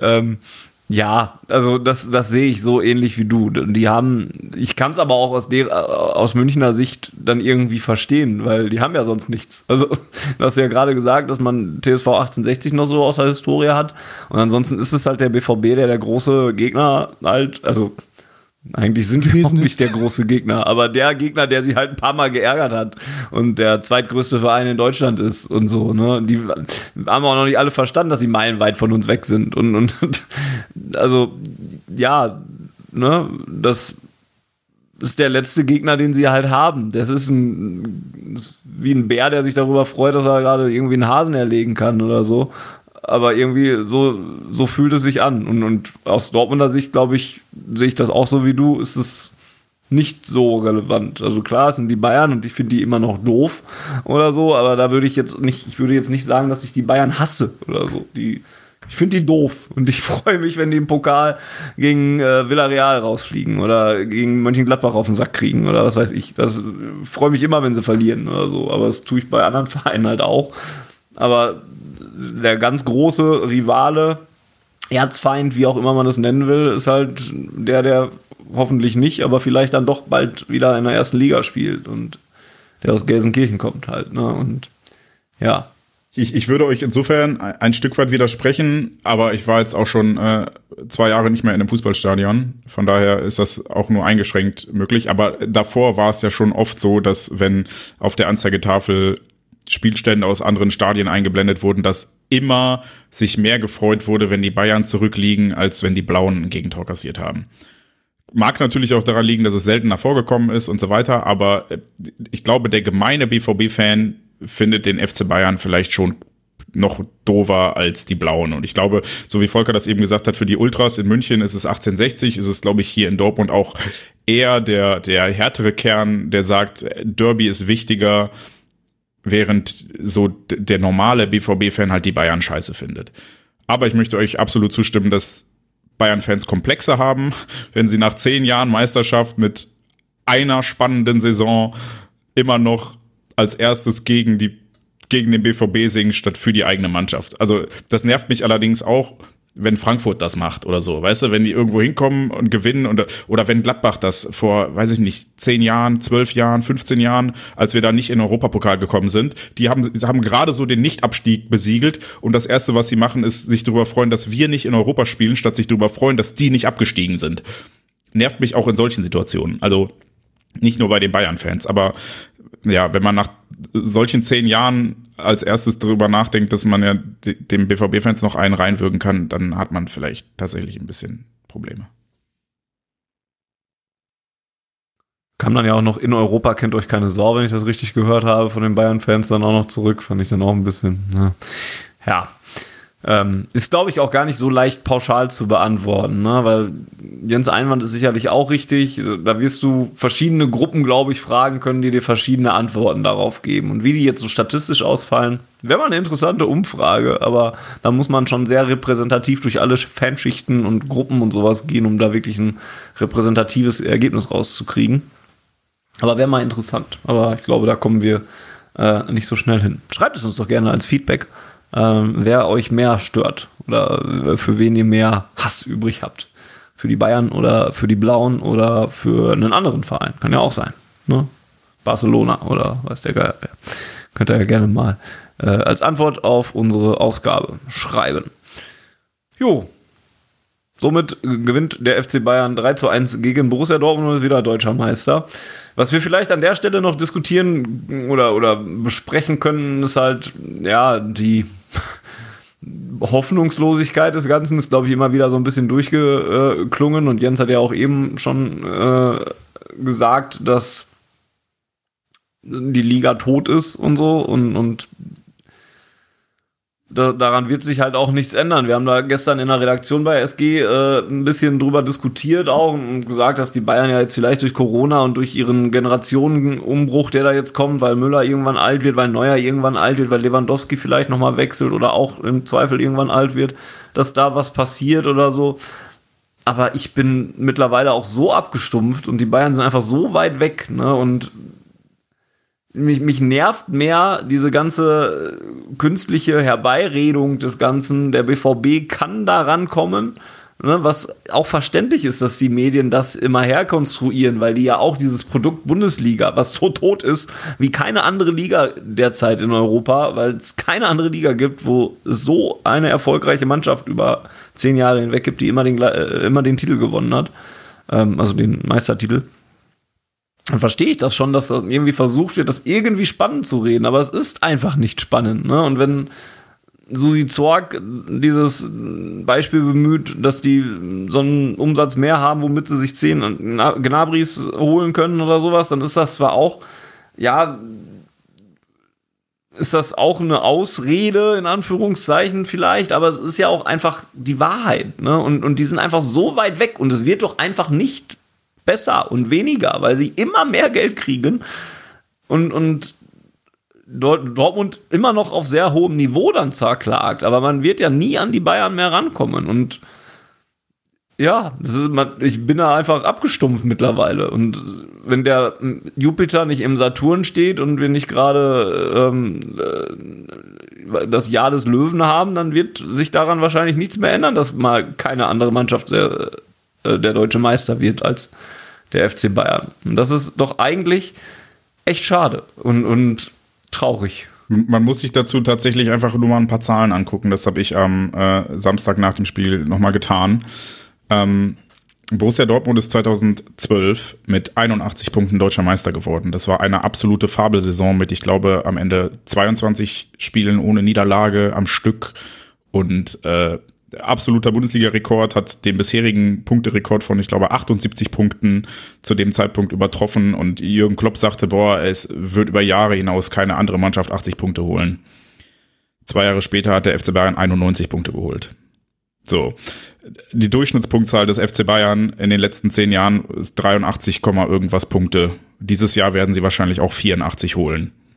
Das ist fünf Punkte mehr als der bisherige Punkterekord Vorher hat man als deutscher Meister im Durchschnitt 73 Punkte geholt seit Einführung der Drei-Punkte-Regel. So, die FC, äh, also der FC Bayern hat das mal eben um, um 10,5 Punkte nach oben geschraubt quasi ähm, in den letzten zehn Jahren. Und das zeigt eigentlich einfach, wie aussichtslos die Sache wirklich ist. Also das sind andere Sphären. Und was mich daran nervt, ist, dass es halt auch die Maßstäbe für unsere Saison so verschiebt.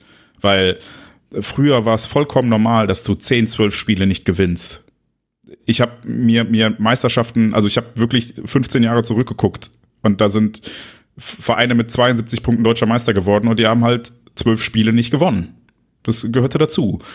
Aber weil die Bayern irgendwann mal äh, drei Spiele nicht gewonnen haben, ist das jetzt der Maßstab. Weil man muss ja auch, wenn man irgendwie drankommen will, muss man ja auch eine absolut perfekte Saison spielen. Damit man auch irgendwie eine Chance hat. Als wir Zweiter wurden, hatten die Bayern 78 Punkte. Das heißt, die haben Bundesliga-Rekord vor 2012 äh, gespielt und wir haben es nicht geschafft, zu, also die, die zu entthronen. Und alle haben nur darüber abgekotzt, wie der BVB es nicht geschafft hat, die Bayern mal zu schlagen. Wo ich mir denke, ja, das war vielleicht deren schwächste Saison der letzten zehn Jahre. Aber das war immer noch eine Saison, die 2011 Bundesliga-Rekord gewesen wäre. Also die Maßstäbe sind total verschoben. Wenn wir irgendwann, also wenn wir irgendwo nördlich der 70 Punkte holen, ist das eine sehr gute Saison, die vor 15 Jahren noch mit an Sicherheit grenzender Wahrscheinlichkeit für die Meisterschaft gereicht hätte. Und dass sie es nicht mehr tut, liegt einfach daran, dass der FC Bayern vollkommen weg ist. Vollkommen. Und das liegt klar am Geld, das liegt auch an Qualität. Ich will nicht sagen, Borussia Dortmund macht alles richtig. Ja, da sind auch viele falsche Entscheidungen gefällt worden. Aber früher war das normal, dass Vereine falsche Entscheidungen fällen, weil alle diese falschen Entscheidungen gefällt haben. Weil alle sich gegenseitig auch Punkte weggenommen haben. Es war halt ausgeglichener. Aber wenn so eine Schere aufgeht und ähm, du bist vielleicht auf der, auf der horizontalen Achse quasi gleich weit weg, dann geht die beim Aufgehen, bist du halt trotzdem, auch wenn du horizontal nah dran bist, vertikal sehr weit weg. So, und das ist das Problem. Die Schere geht halt auch für uns auf. Und natürlich erhöht sich auch unser Abstand nach unten. Also, dass wir mit einer Saison, wo wir alle sagen, oh, das war total unkonstant und wir haben richtig viele schlechte Spiele äh, gehabt, ohne auch nur ein bisschen Gefahr, Zweiter werden und ganz sicher Champions League spielen, ist ja auch ein Problem für die Bundesliga. Ich, ich will gar nicht sagen, dass der FC Bayern allein schuldig ist, sondern dass die Schere insgesamt zu weit auseinandergeht und auch Borussia Dortmund davon auf der einen Seite profitiert und auf der anderen Seite drunter leidet, weil wir halt komplett in diesem Niemandsland hängen, zu gut für irgendwas, was gefährlich wird, aber zu schlecht, um auch nur den Hauch einer Chance auf einen Titel zu haben. Und die Liga ist einfach tot. So. Und ich habe auch schon überlegt, also ich, ich finde das ganz interessant, weil ich im letzten Jahr und auch in diesem Jahr relativ viel Formel 1 gucke. Und da ist es jetzt dieses Jahr komplett durchgewürfelt. Und die haben halt den Vorteil, die haben das technische Reglement geändert und plötzlich ist Mercedes, die in den letzten acht Jahren äh, Konstrukteursweltmeister geworden sind, äh, da ist der Welt oder der, der siebenmalige Weltmeister Lewis Hamilton am letzten Samstag irgendwie 13. geworden. Oder 14. Äh, Sonntag, Entschuldige. Ja, solche Mittel hast du in der Bundesliga nicht. Aber die Formel 1 macht ja auch viele andere Dinge richtig, indem sie zum Beispiel sagen, okay, das beste Team des letzten Jahres kriegt am wenigsten Zeit im Windkanal. So, ne, das heißt, die sorgen aktiv dafür, dass die guten Teams, wie man in, im Videospielen sagen würde, gebufft werden. Also den, die, deren Stats werden runtergesetzt. Die haben es schwerer, weil die sind gut. Und wir wollen einen ausgeglichenen Wettbewerb. Und in Deutschland würde man halt sagen, ja, nee, aber oh, international, wir können doch nicht dafür sorgen, also wenn wir den Bayern jetzt auch noch Geld wegnehmen, dann, oh, dann, dann gewinnen wir ja nie wieder einen Europapokal. Ja, okay, dann machen wir uns also unser, unser nationales Produkt vollkommen kaputt, damit ein Verein international Chance hat, mit irgendwelchen von Investoren, Scheichs oder was weiß ich was aufgepumpten Clubs aus dem Ausland mitzuhalten. Vielen Dank, DFL. Die guten Teams werden übrigens gedebufft, wäre der äh, Ausdruck. Die schlechten ja. Teams werden gebufft. Genervt, halt. so rum. In, in, oder so rum, ja. In dem Fall. Ja, das ist halt, äh, ne, das ist einfach frustrierend. Und ich weiß gar nicht, ob ich sagen würde, die, die Liga komplett ist tot, aber der, der, Meisterschaftskampf ist tot. So, und wenn der, das ist das Wichtigste, das ist das, worum es geht in der Liga, ne? Und dann, man könnte sich jetzt andere Sachen suchen, in denen es spannend ist. Der Abstiegskampf ist im Moment jetzt auch nicht mehr so heiß. Ne? Also Fürth ist abgestiegen am Wochenende. Äh, und jetzt gibt es noch zwei, drei Teams, die da noch den, den Relegationsplatz ausspielen. Wahrscheinlich geht Bielefeld noch mit runter und Stuttgart spielt Relegation. Das ist auch nicht mehr so spannend alles halt. Ne? Und dann hast du noch die Europapokalplätze. Okay, yay.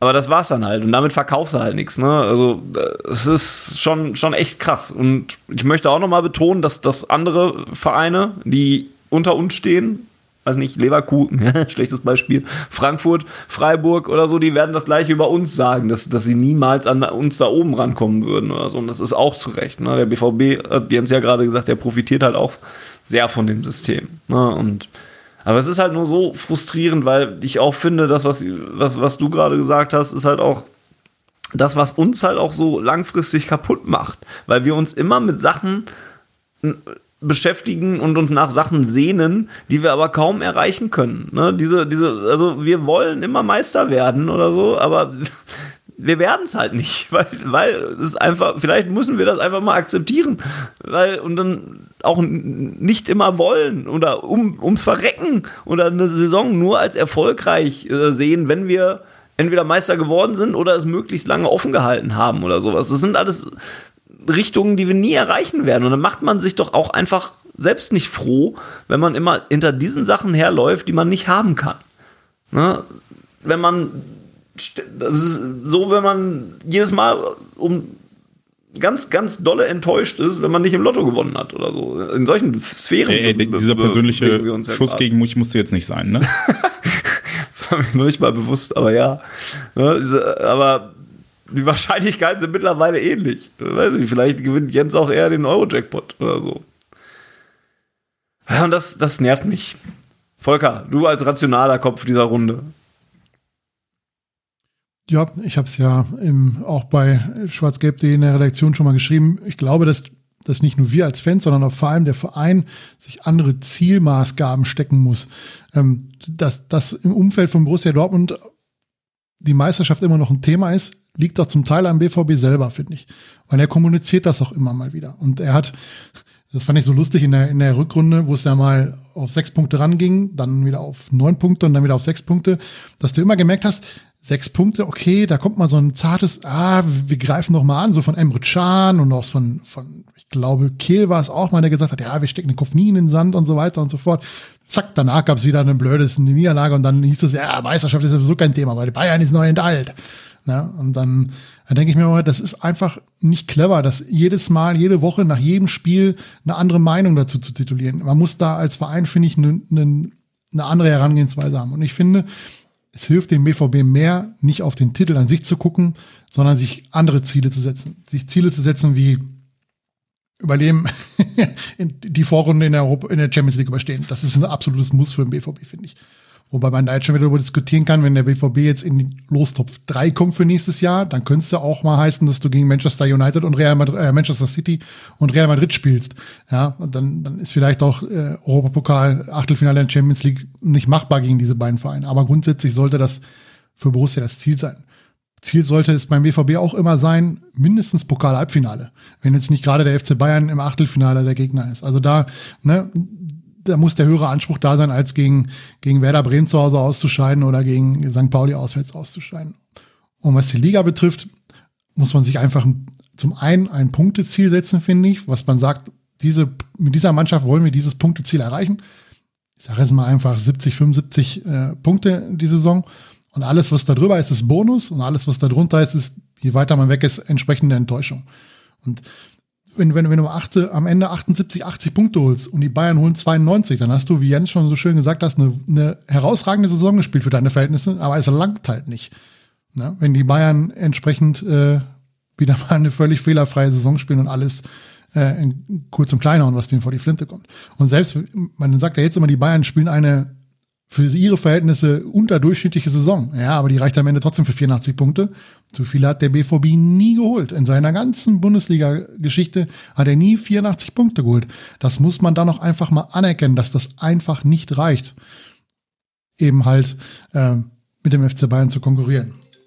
Ich würde, das klappt am, würde mir das, das, klappt am Ende eben halt nur, wenn die Bayern wirklich eine richtig scheiß Saison spielen, um mal unter 80 Punkte bleiben und wir dann auch in der Saison zeitgleich noch da sind, um äh, mal eine richtig überragende Saison zu spielen, wo wir an die 80 Punkte rankommen. Aber das haben wir ja 2018, 19 war es, glaube ich, ähm, wo es, wo es mal eng wurde. Auch da haben wir es dann am Ende nicht geschafft, weil die Bayern natürlich noch eine gewisse Qualität haben, auch das, was das Nervenkostüm betrifft, solche Dinge noch umzubiegen. Und das haben wir eben halt nicht. Von daher sollte man sich im Umfeld vom BVB, glaube ich, andere Ziele setzen. Auch was die, was die fußballerische, fußballerische Attraktivität ähm, betrifft. Peter Flora hat es ja damals schön gesagt, du hast, wenn du immer wieder erzählst, der BVB soll deutscher Meister werden, aber du schaffst es zehn Jahre in Folge nicht und teilweise auch deutlich nicht, dann ist diese Geschichte einfach auserzählt und damit motivierst du niemanden. Du, du kriegst keine Euphorie in den Verein. Und das musst du anders hinkriegen, ja? indem du vielleicht den ganz anderes, äh, was auch immer, die Sponsoren und das Umfeld einigermaßen zulässt, aber die halt ein anderes, anderes äh, einen anderen Claim gibst, sag ich mal, wofür du, wofür Borussia Dortmund stehen will. Weil aktuell weiß doch keiner, wofür Borussia Dortmund stehen will. Für die Meisterschaft reicht's nicht. Und alles andere, ja, ist halt, Champions League ist halt, ist ein Muss, was man in der Regel ohne große Probleme, haben wir ja selbst im letzten Jahr gesehen, wo es wirklich schwierig war und am Ende haben wir es trotzdem noch hingekriegt, trotz sieben Punkten Rückstand auf Eintracht Frankfurt haben wir es trotzdem hingekriegt. Und da muss der BVB, glaube ich, einfach eine ganz andere Geschichte erzählen. Und einen ganz anderen Fußball einfach versuchen spielen zu lassen. Ich fände das ja gut, wenn man das so äh, kommunizieren würde, wie, wie du sagst. Ich stelle mir da aber nur die Frage, ob das so akzeptiert werden würde von allen. Also glaubst, glaubst du, man könnte das wirklich nach außen hin verkaufen? Und mit außen hin meine ich halt auch, die Medien hacken doch trotzdem drauf rum. Also die sagen dann, ja, ich möchte jetzt nicht wieder mit Didi Hamann anfangen, bevor ich mich hier in irgendwas reinsteige. Aber dann, dann wird auch wieder trotzdem gesagt, dass, die, dass der BVB zwar dieses Punkteziel rausgerufen hat, aber dass die als zweitgrößter Verein aber doch trotzdem den Anspruch haben müssen, deutscher Meister zu werden und die Bayern zu ärgern und sowas. Und ich glaube, nicht nur die Medien, sondern auch in Dortmund wird es ja die ein oder andere Gruppe oder Mensch geben und Fan geben, die das ja genauso sieht und, und das trotzdem haben will. Also will sagen, ich glaube, es ist einfach super schwer, das daher noch mal hinzukommen. Also mit, mit so einer Punktelinie als, äh, als, als Richtwert oder sowas, weil also es ist mittlerweile alles so toxisch schon fast, dass man schon gar nicht mehr weiß, wie du da irgendwie noch irgendwie Spaß aus der ganzen Sache ziehen kannst.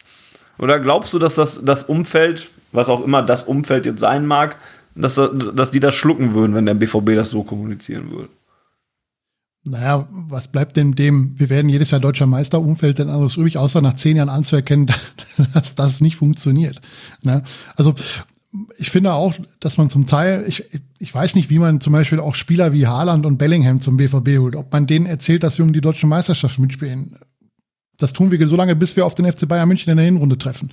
Das Spielen verlieren wir, dann sind sechs Punkte Rückstand oder noch mehr und dann ist die Luft raus. Und ich finde einfach, dass man sich auch damit keinen Gefallen tut, wenn man dieses Ziel ausgibt, was man in 99,99 Prozent der Fälle nicht erreichen kann, weil man da keinen Einfluss drauf hat. Der BVB kann eine überragende Saison spielen. Das wird aber nicht für 84 bis 90 Punkte reichen, sondern eher so die Range 75 bis 80, wenn es richtig gut läuft, über 80 Punkte. Ja. Und ähm, ja, was, was jetzt Didi Hamann da bei Sky zu sagt oder was irgendein Jörg Weiler bei der Bildzeitung dazu schreibt oder was irgendjemand anders dazu sagt.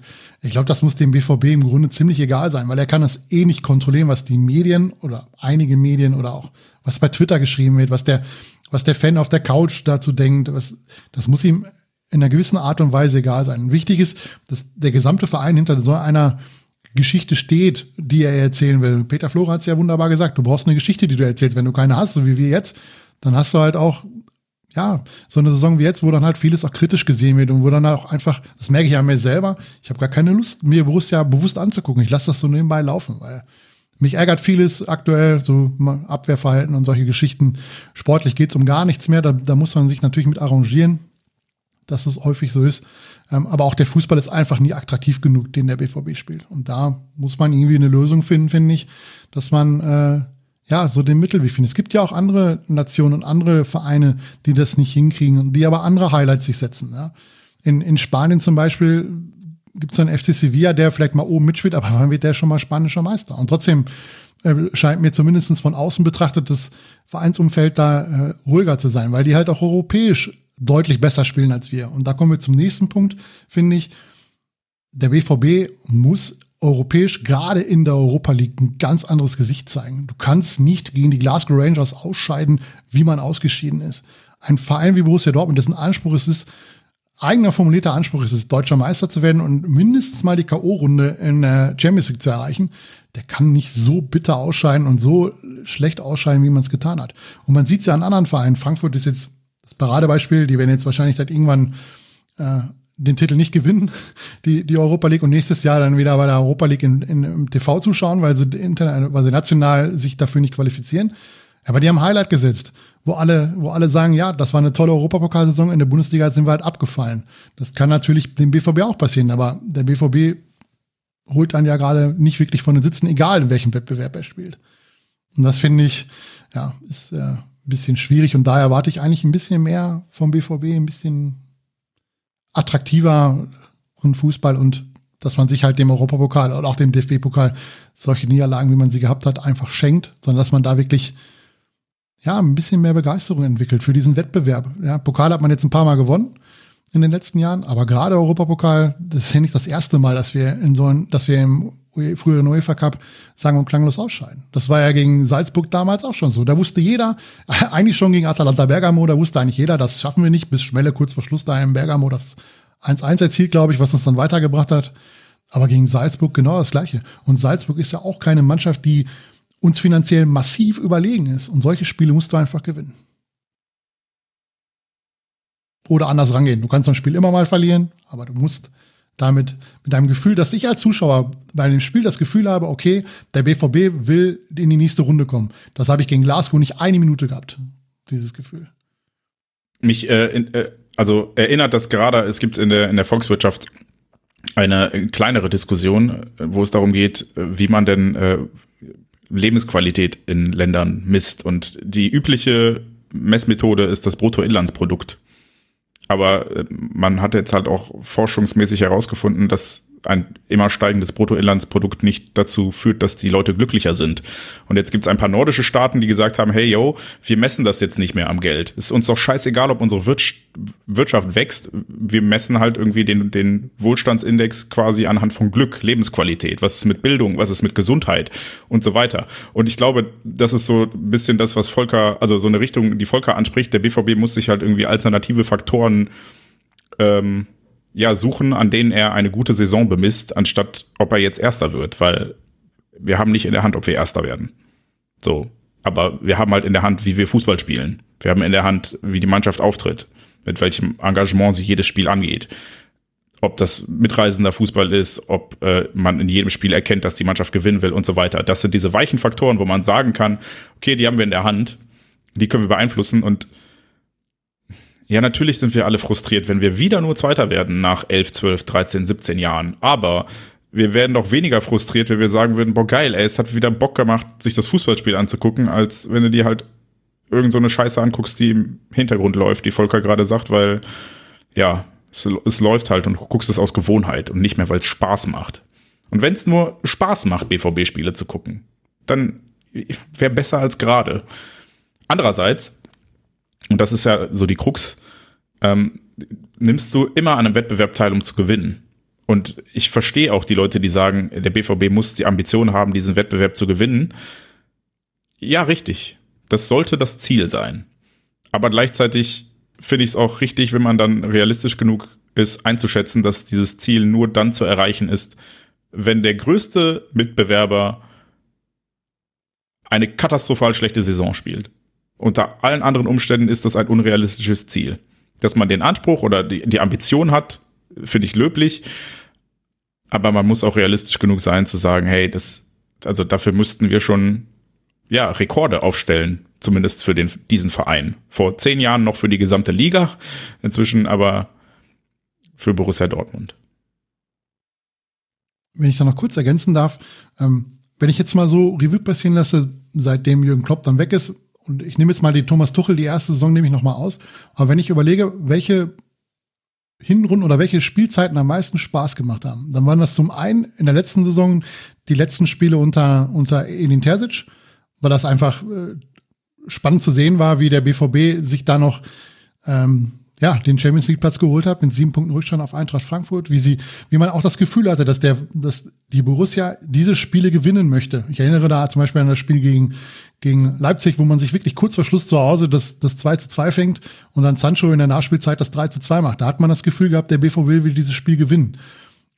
Und diese gleiches, dieses gleiche Gefühl hatte ich in der ersten Halbserie von unter Lucien Favre. Das waren verrückte Spiele, die wir gehabt haben. Klar, wir waren Tabellenführer und haben viele Punkte geholt, aber das war ja auch kein perfekter Fußball, den wir gespielt haben. Ja, also wenn ich da an, an das Augsburg-Spiel denke, was am Ende noch glücklich für uns läuft, weil, weil Paco Alcázar in der 94. Minute noch einen Freischuss reinmacht. Ähm, aber das sind ja so Spiele, da hast du das Gefühl gehabt, auch in Leverkusen damals, wo sie 0 zu 2 zurücklagen zur Pause, die kommen raus und du hast das Gefühl, nach, zwei, nach zehn Minuten der zweiten Halbzeit, okay, da geht noch richtig was. Die haben richtig Bock, die wollen dieses Spiel noch gewinnen. Und dieses Gefühl hast du zumindest in dieser Saison beim BVB eigentlich gar nicht. Ich müsste schwer überlegen, wann ich mal richtig das Gefühl hatte, dass der BVB über 90 Minuten gegen eine Mannschaft das Spiel wirklich gewinnen wollte, wo es schwierig war. Fällt mir nicht ein. Das, das Spiel gegen Bayern zum Beispiel unter, unter Favre ist das perfekte Beispiel. So, so, so haben wir gegen Bayern schon lange nicht mehr gespielt, wie in dem Spiel, was wir dann 3-2 gewonnen haben.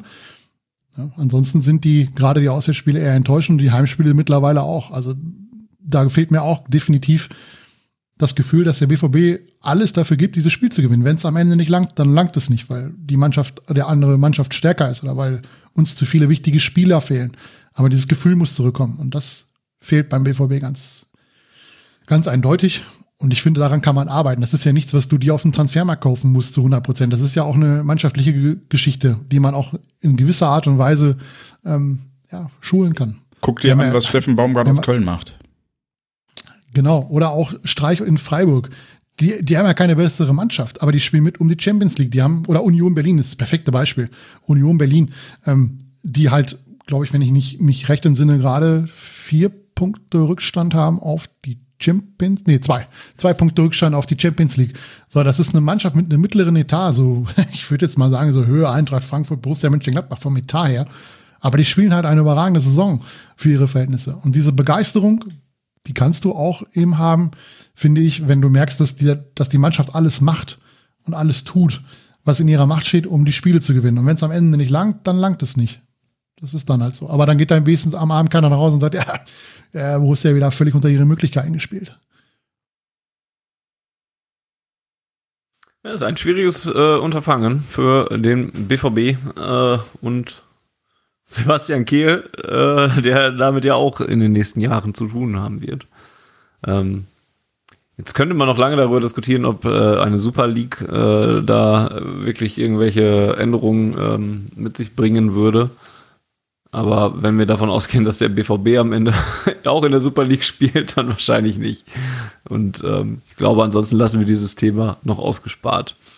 äh, für den Moment und könnten stattdessen vielleicht noch über die anderen Spiele reden, die wir bisher noch nicht gesprochen haben. Ähm, zumindest kurz könnte man zum Beispiel über das 6 zu 1 gegen den VfL Wolfsburg zu Hause reden.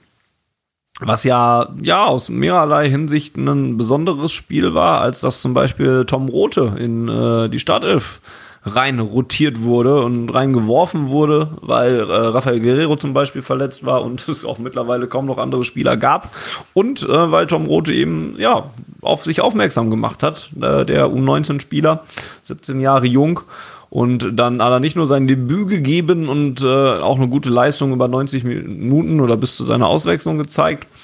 Wurde er ausgewechselt? Weiß ich nicht genau.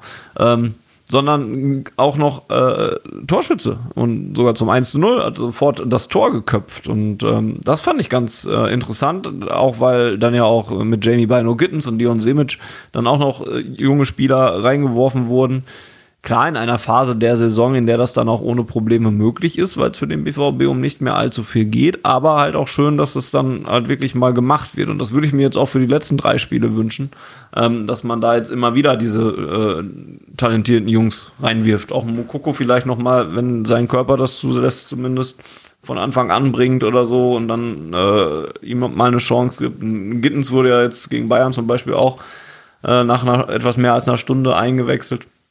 Das fand ich ganz interessant und das wäre zumindest, das ist so ein kleiner Punkt, warum man sich die BVB-Spiele mit angucken könnte, um zu sehen, wie die jungen Wilden sich dann da schlagen, um die nächste Generation so ein bisschen ranzuführen. Weil eine bessere Situation als jetzt, wo du die mal in der Bundesliga reinschmeißen kannst, ohne dass du Angst hast, dass da jetzt zu viel kaputt geht, wirst du ja so schnell auch nicht mehr kriegen. Ja. Oder? Ich wollte noch sagen, Tom Rote solche Geschichten schreibt nur der Fußball. Vielen Dank, Jens. Was, was hat Volker beizutragen? Ja, genau den gleichen Spruch wollte ich auch sagen. Geil.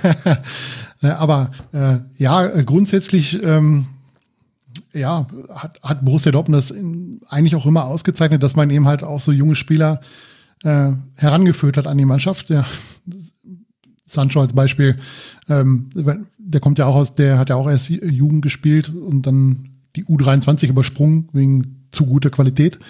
Ähm, ja, das ist vielleicht etwas, was, was eine gewisse Identität des BVBs entsprechend darstellen kann, auch wenn die natürlich wieder auch nicht nur Vorteile hat, sondern auch Nachteile. Sobald der Spieler nämlich zu gut ist, geht er woanders hin. Aber das wird er sowieso machen. Von daher kann man vielleicht damit offen, offen kokettieren, dass man das so machen will. Ähm, was mir besonders an der Tom Rote Geschichte gefallen hat, ist nicht, dass er ein Tor erzielt hat, sondern nach welcher Situation er das Tor erzielt hat, nämlich nach einem Eckball. Da muss so ein 17-Jähriger kommen und mal einfach mal die Birne reinhalten bei einer Ecke, was wir ja sonst gerne mal verschenken. Und äh, da muss man natürlich auch dazu sagen, die Ecke war super, denn normalerweise kommen Dortmunder Ecken im ersten 5-Meter-Raum schon wieder runter, sodass der erste Verteidiger, der da steht, vom Gegner direkt den Ball rausköpfen kann oder sie landet ganz woanders, wo es keine Probleme gibt oder keine Chance auf ein Tor. Von daher, ja, also ich gucke es mir mal ganz gerne an. Ich fand auch den Auftritt äh, von Gittens nicht so verkehrt in, in München auch wenn er jetzt keinen riesen äh, Impact auf das ganze Thema gehabt hat, aber ich fand, es war ganz nice anzusehen, wie er da 20 Minuten gespielt hat. Und äh, ja, dafür haben wir eben eine U19, äh, die erneut um die deutsche Meisterschaft mitspielen wird, in der U19, die mehrmals deutscher Meister geworden sind. Ähm, ja, für sowas hat man sowas. Die U23 fällt da ein bisschen ab, ne? finde ich. Ja, die U23 ist, glaube ich, nicht dafür gedacht, Spieler noch an den Profikader des BVBs heranzuführen. Aber du brauchst halt so eine Mannschaft auch für die, die es einfach aus der U19 nicht sofort in die Profimannschaft schaffen. Ja, da gibt's ja genug von. Und wenn du so einen Unterbau nicht hast, eine U23, dann werden halt viele sagen, ja, aber was ist denn, wenn ich es nicht schaffe in der U19? Man muss sich ja nur mal die, ich habe mir den Spaß gemacht, mir mal die U17, nee, die U19-Mannschaft von äh, Salzburg anzugucken, die 2017 die UEFA Youth League gewonnen hat. Nicht einer von denen die da mitgespielt haben, hat es zu irgendeinem Top-Verein geschafft. Oder ist jetzt ein Spieler, wo man sagt, boah, der ist europäisch auf jeden Fall tipptopp. Sondern die sind alle so, ja, bis dritte Liga Österreich geht's runter. Und das, äh, ja, solche, du brauchst halt auch so eine Alternative für die, die es dann halt den großen Sprung von der U19 oder vom Jugendbereich in den Profibereich nicht schaffen, auf dem Niveau, wie Borussia Dortmund ihn braucht. Da brauchst du halt eine Alternative, damit die halt dritte Liga zocken können beim BVB oder sich, ja, profilieren können, profitieren können dafür, dass sie in der zweiten Liga spielen. Wer war jetzt derjenige, der, der geht im Sommer von der U23 in die zweite Liga zum SC Paderborn? Ähm, äh, ja, auf jeden Fall geht da jemand dahin. Und das ist halt Tachi? das, was, was, was, genau, genau, was Dortmund braucht. Deswegen fängt der Frankfurt auch wieder an und holt die U23 zurück, weil die genau das Gleiche feststellen. Ja, dass sie halt irgendwas brauchen, um die Leute zu motivieren, in ihrer U19 zu spielen. Auch für den Fall, dass es am Ende nicht für die Eintracht Frankfurt oder die Bundesliga reicht, weil für die meisten Spieler reicht es nicht, in die Bundesliga zu kommen. Guckt euch die U19-Mannschaften an, die mit Dortmund deutscher Meister geworden sind. Da sind nicht viele, die es bis in die Bundesliga oder in die Champions League geschafft haben. Umgekehrt schaffen es tatsächlich relativ viele U23-Spieler des BVB in die Bundesliga. Ist dann vielleicht nur bei Bielefeld oder Kräuter Fürth. Äh, andere schießen Tore gegen den FC Barcelona, wenn sie ausgeliehen werden. Also ähm, ja, also ich finde eigentlich unsere Jugendarbeit durch die Bank ziemlich gut. Ich bin aber diese Saison, um den den Bogen zurück zu den Profis zu schlagen, äh, bisschen enttäuscht, was man daraus gemacht hat, weil, weil so Tom Rote Stories oder, oder Gittens, die hätte man schon viel früher bringen können. Also ich erinnere mich auch an Spieltage, da wurde dann irgendwie ähm, Hazard nicht mit in Kader nominiert aus sportlichen und oder disziplinaren Gründen und dann ist man halt mit einem Spieler weniger dahin gefahren, statt halt einen Gittens mitzunehmen. Wo ich mir denke, ja, dann macht das doch früher. Und wir hätten schon, also wir, wir haben die ganze Saison die Scheiße am Fuß, was Verletzungen angeht. Da hätte schon viel früher was kommen müssen. Auf der anderen Seite verstehe ich natürlich, dass man der U19 diese Titelchance nicht nehmen will, indem man die besten Spieler rausreißt. Aber ähm, ja, so, so eigene Jugendspieler einzusetzen, hat halt eigentlich nur Vorteile, ne? Weil bei Nico Schulz ja, ich weiß nicht, wie sarkastisch das Schulz noch ist, wenn es kommt, aber ich glaube, ernsthafte Unterstützung ist das nicht mehr. Ein Tom Rote hat halt Kredit. So, ne, da denkt man, boah, das ist, äh, also A hat der Welpenschutz und B Kredit, weil er aus der eigenen Jugend kommt. Und das würde natürlich auch die Erwartungshaltung und die Stimmung im Stadion und im Umfeld ein bisschen erden, wenn man halt nicht die ganze Zeit das Gefühl hat, boah, da spielt schon wieder irgendjemand, für den wir 25 Millionen ausgegeben haben, der es aber nicht bringt, sondern da spielt halt ein 17-Jähriger und ich bin stolz drauf, dass der es geschafft hat, in die Bundesliga zu spielen. Und wenn er einen Fehler macht, dann ist das okay, weil er ist 17. So, ne? Also er, er gibt ein ganz anderes Gefühl für die Mannschaft auf dem Feld. Und davon hat der BVB diese Saison viel zu wenig Gebrauch gemacht, zu sagen, so, hey yo, wir haben hier eine coole Mischung, eine bunte Mischung und wir führen Jugendspieler ran, weil dann hat man halt auch viel mehr Kredit. Habe ich, glaube ich, jetzt zweimal gesagt, ja. Ja. Aber vielleicht führt ja auch diese Corona-Pandemie und ihre finanziellen Auswirkungen genau zu dem, dass Borussia Dortmund wieder mehr auf solche Spieler setzen muss. Statt 20 Millionen für Nico Schulz auszugeben, dem, ja, das muss man so einfach sagen, dem fehlt halt das Format für, für gehobenen Fußball. Das tut mir leid. Das ist ja der zweite Spieler von Hoffenheim, den wir geholt haben, der hier sang- und klanglos untergeht, der einfach das Niveau überhaupt nicht erreicht, was, was wir uns von ihm erhoffen. Toljan war der andere, der war nur nicht ganz so teuer. Ja, aber es gibt ja auch noch andere Spieler, die, viel Geld gekostet haben, die auch viel Geld verdienen, das muss man auch noch dazu sagen, die aber das Niveau nicht erreichen, was wir uns von ihnen erwartet haben. Ja, und wenn du dann Spieler aus der eigenen Mannschaft oder aus der eigenen Jugend bekommst, die zum einen den Verein schon kennen, zum anderen vielleicht auch, ich weiß nicht, da müsste man äh, die Experten fragen aus unserer Runde, die sich mit der Jugend auskennen, ähm, aber zumindest mal im, im, Training mit reingeschnuppert haben. Vielleicht auch mal mit ins Trainingslager im Sommer gefahren sind, insofern das irgendwann mal wieder stattfindet. Das haben wir immer mal wieder gehabt, dass wir A-Jugendliche mitgenommen haben in die Wintertrainingslager oder das Sommertrainingslager auch, um entsprechend den Kader aufzufüllen, weil die Hälfte noch verletzt oder bei der WM oder EM unterwegs war oder im Urlaub hatte. Ähm, hilft einem vielleicht sogar mehr, als immer nur zu gucken, ob man sich externe Hilfe holt, ähm, um dann festzustellen, dass man gerade 20 Millionen für jemanden rausgebraten hat, der qualitativ äh, ungefähr die gleiche äh, Stärke auf das Feld bringt, aktuell wie ein 17-jähriger Tom Rote aus der, aus der U19. Ja. Klar, man sieht am Mukoko, dass nicht immer alles Gold ist, was glänzt. Der hat riesige Probleme. Das liegt aber nicht nur an, an der Umstellung von U19 auf Bundesliga, sondern schlichtweg auch einfach an seiner Verletzungsmisere, die er hat. Und wenn du natürlich andauernd Muskelverletzungen hast, dann äh, ist das mit der Entwicklung nicht allzu weit. Ja. Aber du hast halt viele positive Beispiele, wo es geklappt hat und da sollte der BVB vielleicht oder muss er vielleicht auch äh, wieder ein bisschen mehr daran anknüpfen, statt sich irgendwelche Spieler zu holen, die in einem Dunstkreis der Nationalmannschaft rumschweren aus Hoffenheim, aus was weiß ich woher, ähm, wo aber keinen, ja, die viel Geld verdienen und dann wunderbar äh, wenig Leistung bringen für das, was sie verdienen. Und trotzdem freuen wir uns auf Nico Schlotterbeck, wenn er demnächst beim BVB arbeitet. Ja, vielleicht führt auch das noch dazu, um das noch eben abzuschließen, wenn man hingeht und sagt, okay, man gibt Spielern wie Tom Rote die gleiche Chance und die betteln sich im Training und im, im Trainingslager um den Stammplatz oder um diese Position, dann ist vielleicht auch, da muss ich immer an diesen Spruch von Guerrero, nee, von Hazard oder was Guerrero, einer von beiden hat gesagt in einem Interview, dass äh, er nicht über einen Wechsel nachdenkt, weil er ja hier in Dortmund Stammspieler ist und sich okay, beim neuen Verein wieder neu profilieren müsste, wo ich mir denke, ja scheiße, das genau das willst du als Verein eigentlich nicht, weil du willst, dass der Spieler morgens zum Training kommt und nicht weiß, ob er Samstag spielt, wenn er nicht die Leistung im Training bringt, weil er jedes Mal, jedes Wochenende, in jeder Trainingseinheit um seinen Platz in der Startelf kämpfen muss, wenn du jetzt nicht gerade über jeden Zweifel haben bist. Und dieses Gefühl muss in Dortmund vielleicht auch wiederkommen, dass man halt, halt denkt, okay, da kommt jetzt jemand von der Bank, der ist gallig, der will sich jetzt beweisen und äh, der zeigt es halt auch. Und das Gefühl hast du in Dortmund ja in dieser Saison auch nicht so wirklich, weil wer es von der Bank kommt, spielt den gleichen Stiefel wie das, was auf dem Platz steht.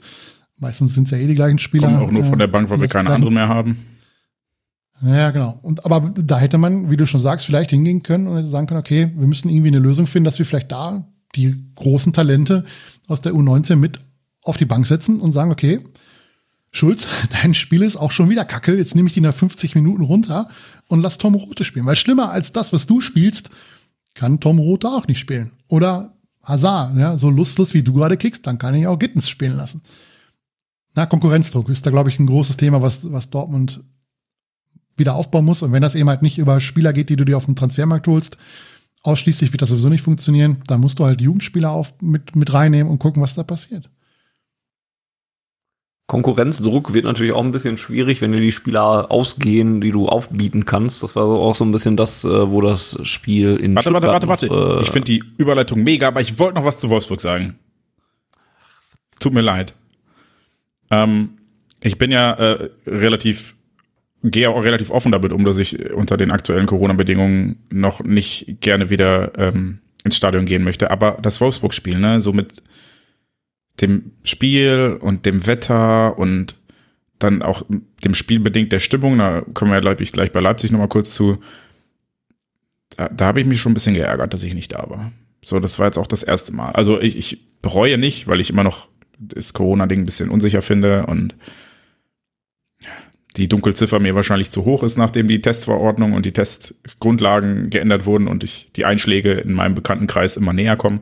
Aber ja, da hätte ich schon, also da, da habe ich schon ein bisschen Wehmut gehabt, als ich zu Hause vorm Fernseher saß. Muss ich jetzt mal ganz ehrlich sagen. Wie geht's euch da? Ich war äh, auf dem Schiff und habe mir das Ergebnis von Sepp per SMS schicken lassen, weil ich keine mobile Daten zur Verfügung stehen hatte. Aber äh, ja, das ähm, hätte ich äh, wahrscheinlich auch gerne gesehen, ja. Also ver verstehe zumindest, dass man da ein bisschen wehmütig werden kann. Mich wird es wahrscheinlich auch nicht mehr ins Westfalenstadion treiben in dieser Saison. Ganz so viele Möglichkeiten habe ich dazu auch nicht mehr. Für äh, nächsten Samstag habe ich meine Karte schon weitergegeben und für den letzten Spieltag sehe ich da auch nicht viel passieren aus den äh, Corona-Gründen. Aber ja, ich verstehe zumindest, wo die Wehmut herkommen kann, wenn man so ein, so ein Ergebnis und Tom Rote und sowas dann auch gerne vor Ort sehen würde, ja. Jetzt. Ja, also. ich, ich, ich kann mich dem anschließen. Also, mein, mein Bruder war da und hatte mir ein Foto geschickt. Ich habe ihm dann geantwortet, schöner Sommerfußball. Ja, also war es ja im Prinzip auch, ne? Das Spiel war, war, war gut, das Wetter war gut. Ähm, es ging sportlich um relativ wenig mehr in der Partie, für, zumindest für BVB nicht mehr. Ähm, von daher war das sicherlich ganz nice. Bei, bei Leipzig ähm, dachte ich ganz am Anfang bei der Kurve, dachte ich, geiler Scheiß, da hätte ich mir schon, hätte ich schon gerne live im Stadion gesehen. Und nach zehn Minuten dachte ich, ha, gut, dass er auf sitzt. Da kannst du nämlich nur 0-2, kannst du die vier Minuten schon mal leiser machen. Nach dem 0-3 habe ich den Ton schon ausgemacht und habe mich äh, mit anderen Dingen, jungen Mädchen beschäftigt, die seit vier Wochen bei uns im Haushalt äh, für Trubel sorgt. Und äh, ja, das ist dann, ja, das ist dann so ein zweischneidiges Schwert. Ne? Auf der einen Seite äh, möchte man schon gerne mal wieder hingehen, vielleicht. Ich hatte Bochum überlegt, aber hab's dann auch, jetzt mache ich es jetzt dann doch nicht. Ähm, aus, aus bekannten Gründen und ja. Das, der, der Fokus ist aktuell nicht so 100 Prozent äh, oder der Wille da, wirklich zu den Spielen zu fahren. Es ist nice, hinzugehen, aber ja.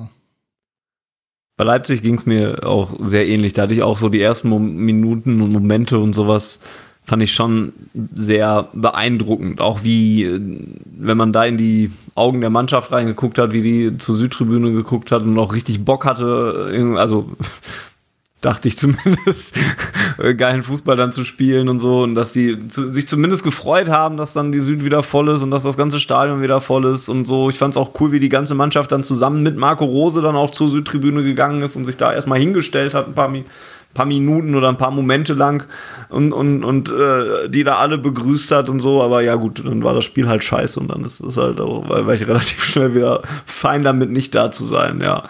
Da, da, ging es mir sehr ähnlich wie du, Volker. Ich glaube, so sehr brauchen wir in das Leipzig-Spiel auch nicht reingehen. Da ist halt einfach wieder, ja, ist halt typisches BVB-Spiel wieder gewesen. Mit Can hat nur einen dicken Block in, in dieser Saison gemacht. Das war in dem Spiel hier, weil wir ja gelernt haben.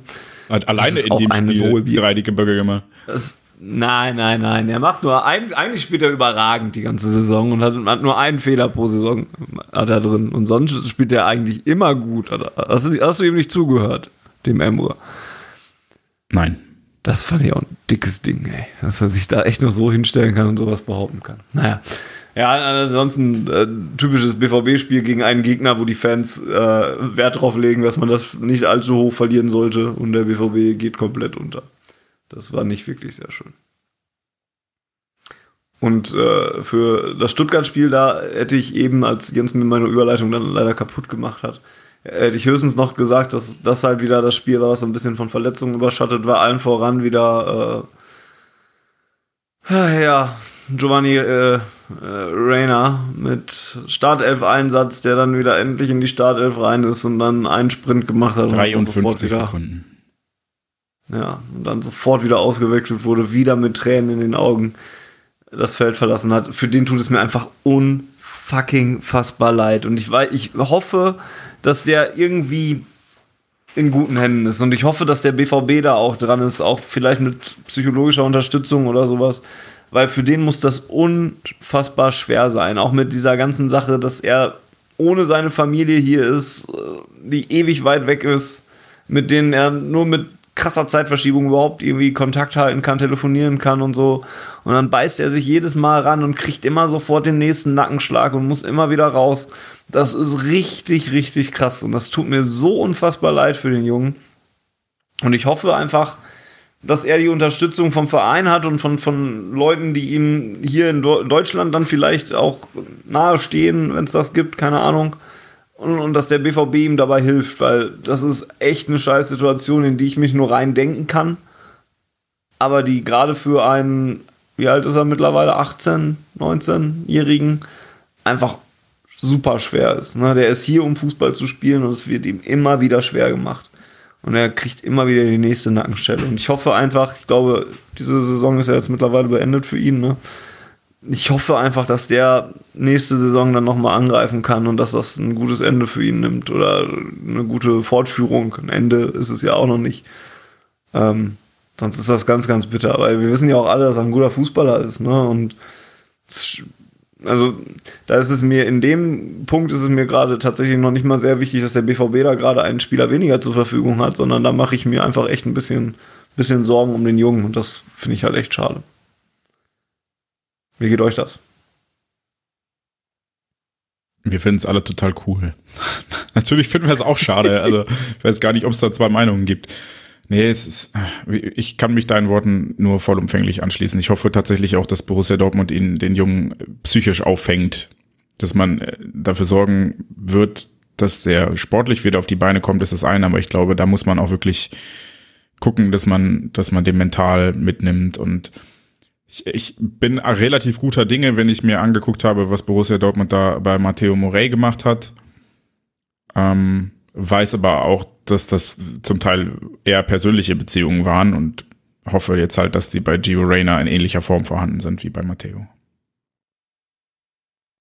Weiß man, ob er gerade überhaupt in Deutschland ist oder sowas? Kann man den auch einfach nicht mal nach, in die USA zurückschicken, um, um sich da auszukurieren oder sowas? Aber das wissen wir alle nicht, wo, was, was mit ihm ist gerade so, ne? Kann dir das nicht sagen. Keine Ahnung. Ja. Ist doch vielleicht ganz gut, dass das nicht in der ja. Öffentlichkeit bekannt ist, wo er gerade ist. Ist ja, ist ja seine Privatsache beziehungsweise Sache des Vereins. Ähm, die einzige Nummer, die mich so ein bisschen an dieser ganzen Geschichte mit Gio Reyna stört, oder was ich nicht als Vorteil für ihn sehe, sind die ständigen Reisen zur amerikanischen Nationalmannschaft.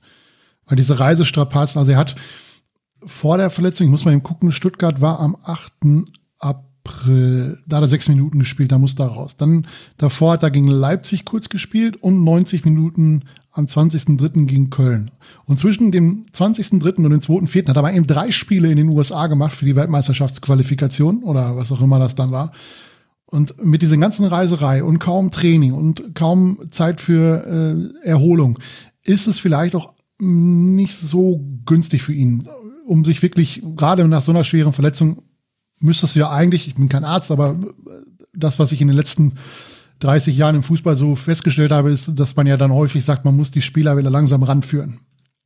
Und dann ist es vielleicht nicht so clever, nach einer großen Muskelverletzung, die man gehabt hat, äh, im Dreitagesrhythmus zu spielen, mal eben 6000 Kilometer zu fliegen, dann gegen, gegen Panama in Minnesota zu spielen bei minus 25 Grad oder was sie da hatten, das hilft dir wahrscheinlich auch einfach nicht ähm, wirklich weiter. Und da, ähm, da, genau, sie haben in Mexiko gespielt, dann in Minnesota bei minus 20 Grad und dann in Costa Rica.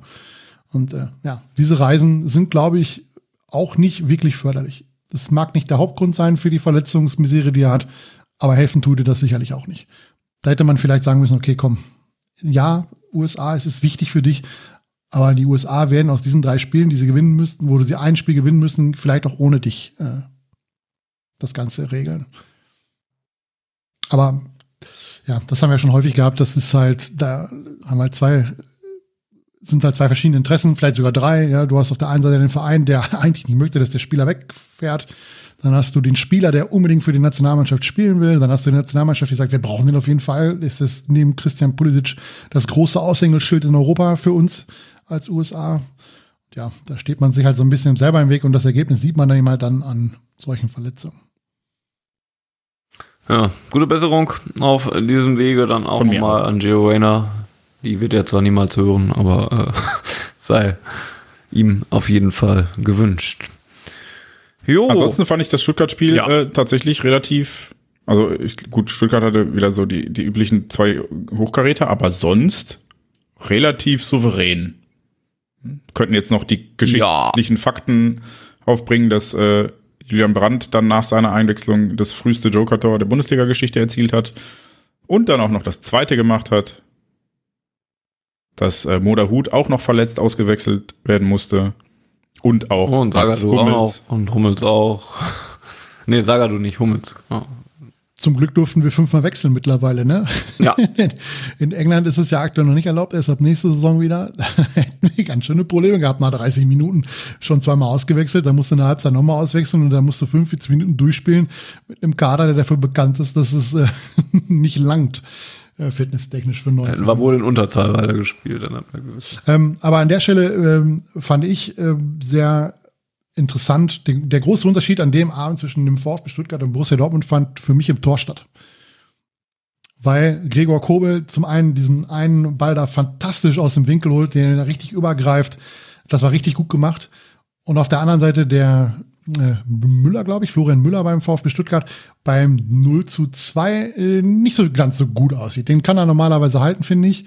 Und das war für mich der große Unterschied. Das, äh, beide Mannschaften haben sich eigentlich relativ ja, auf, auf gleichem Niveau, auf niedrigem Niveau gezeigt und Dortmund hat halt äh, zum einen äh, das Brandtor zum anderen halt durch den Fehler und wer weiß, was passiert, wenn, wenn der VfB auf 1-2 drankommt, dann hat Sosa noch die Chance, wo er den Ball über Kobel hebt und der auf die Latte knallt, wo, wo, wo Kobel dann noch so eine, so eine Handbewegung macht, so nach dem Motto, das war ganz schön knapp. Ähm, ja, aber ansonsten, ja, Stuttgart steht halt nicht umsonst auf Platz 16.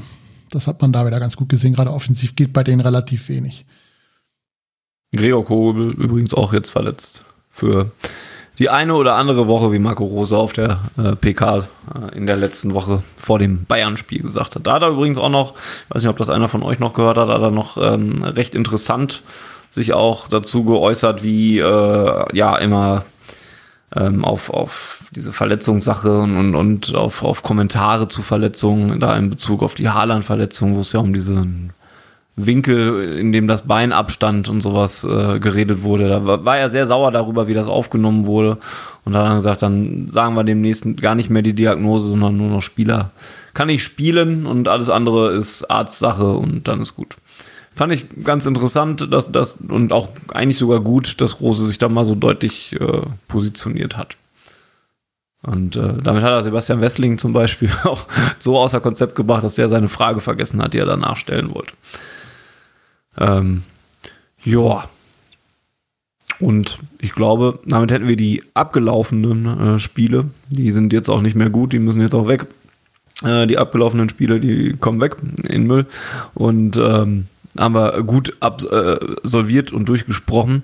Es fehle noch äh, der VfL Bochum am kommenden Samstag, dann äh, auswärts bei äh, der Spielvereinigung Gräuter Fürth am vorletzten Spieltag und am letzten Spieltag kommt Hertha BSC und feiert dann wahrscheinlich den Klassenerhalt im Westfalenstadion oder schon eine Woche eher.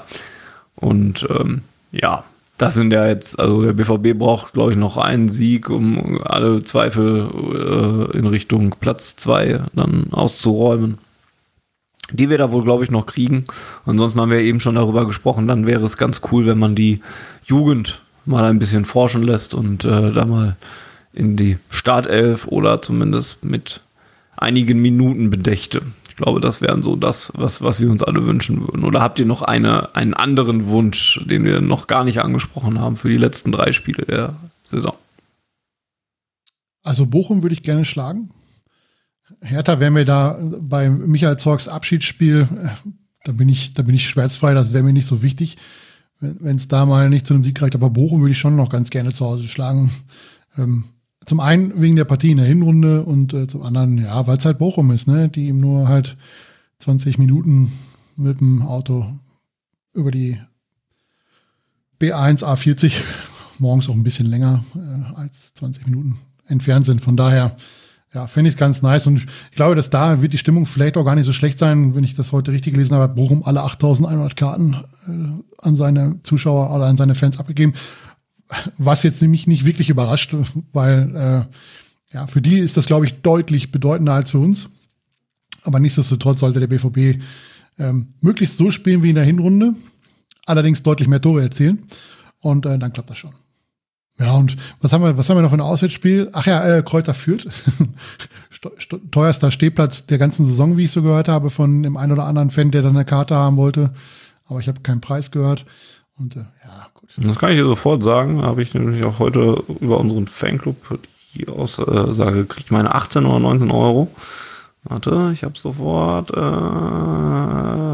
19 Euro zuzüglich Vorverkaufsgebühr und noch Versand kommt noch oben drauf. Ja, nice. Also für, für, ein, für ein spielgehenden Absteiger äh, ja. um die goldene Ananas. Aber gut, es zwingt einen ja niemanden dahin zu fahren.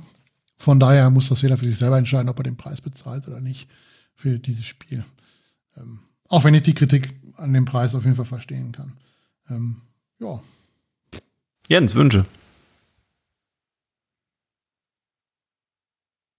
Er schüttelt nur mit dem Kopf und sagt nichts.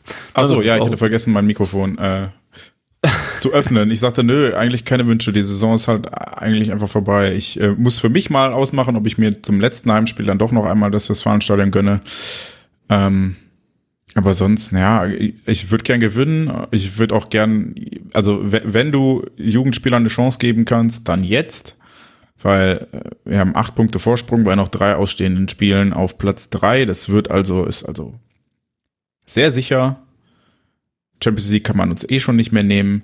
Dann lass sie halt spielen. So, weil die sind die Zukunft von Borussia Dortmund und die sollen dann hoffentlich in der nächsten Saison auch mehr, mehr Spielzeit bekommen. Also gib ihm die Zeit doch jetzt schon.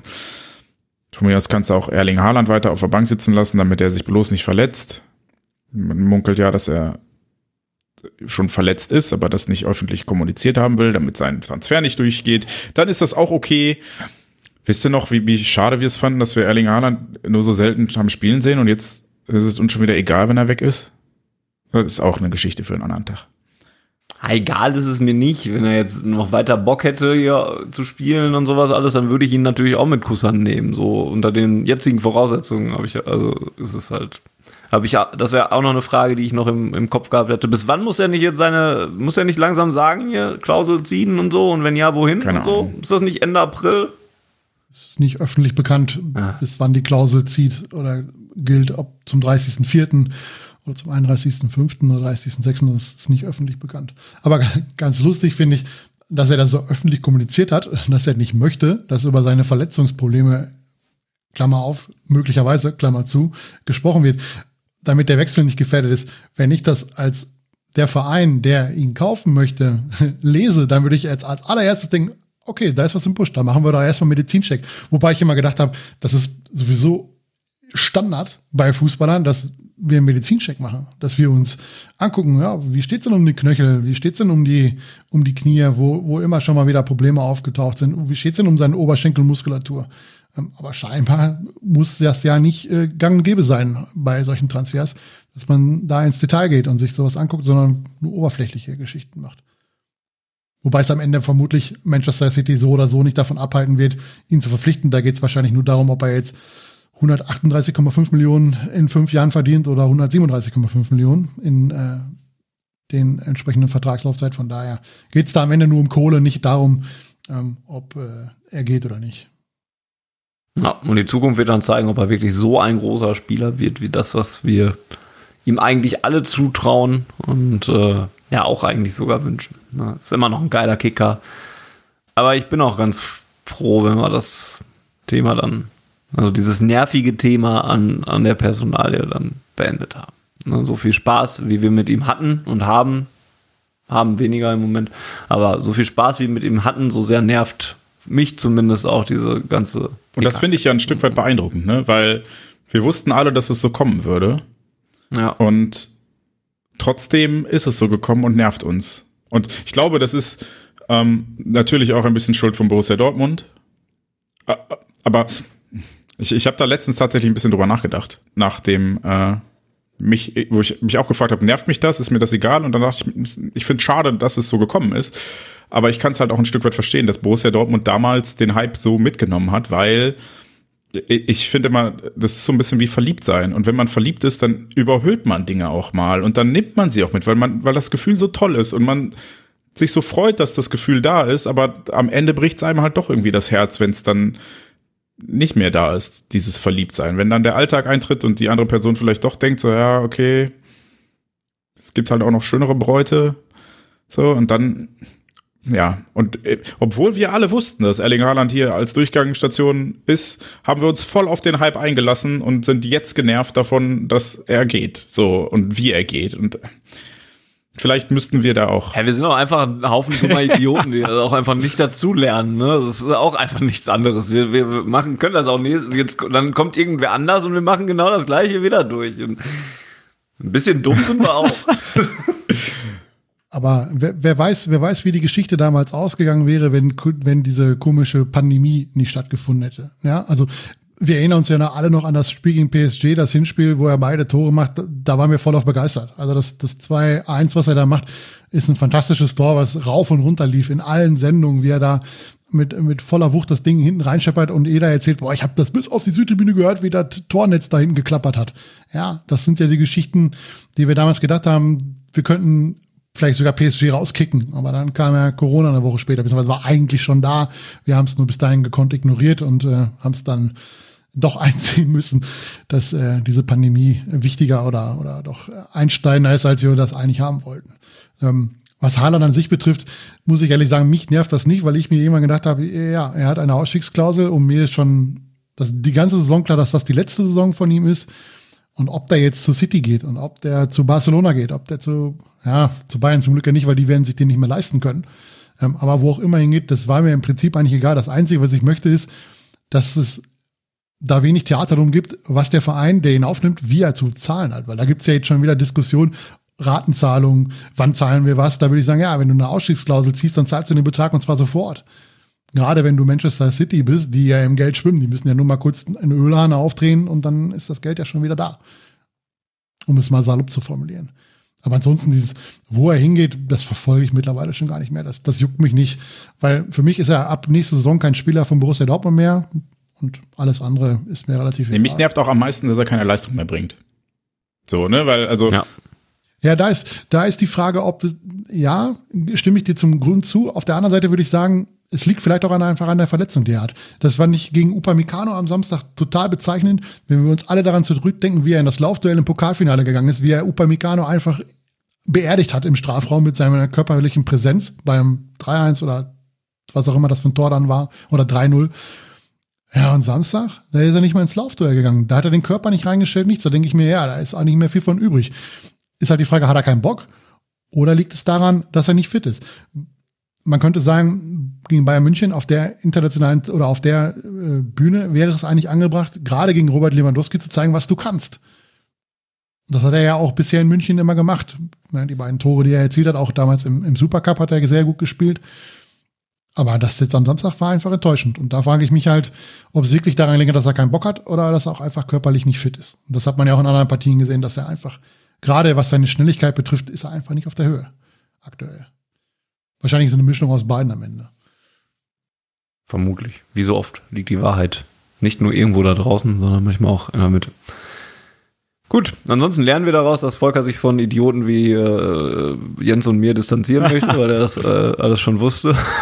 Er ist halt der rationale Fanny. Wir beide gönnen uns auch mal ein paar Emotionen. Ja, ja, wir wir lassen stimmt. uns noch anstecken. Ja. Ja, wir sind doch so doof. Denken weiter. Gut.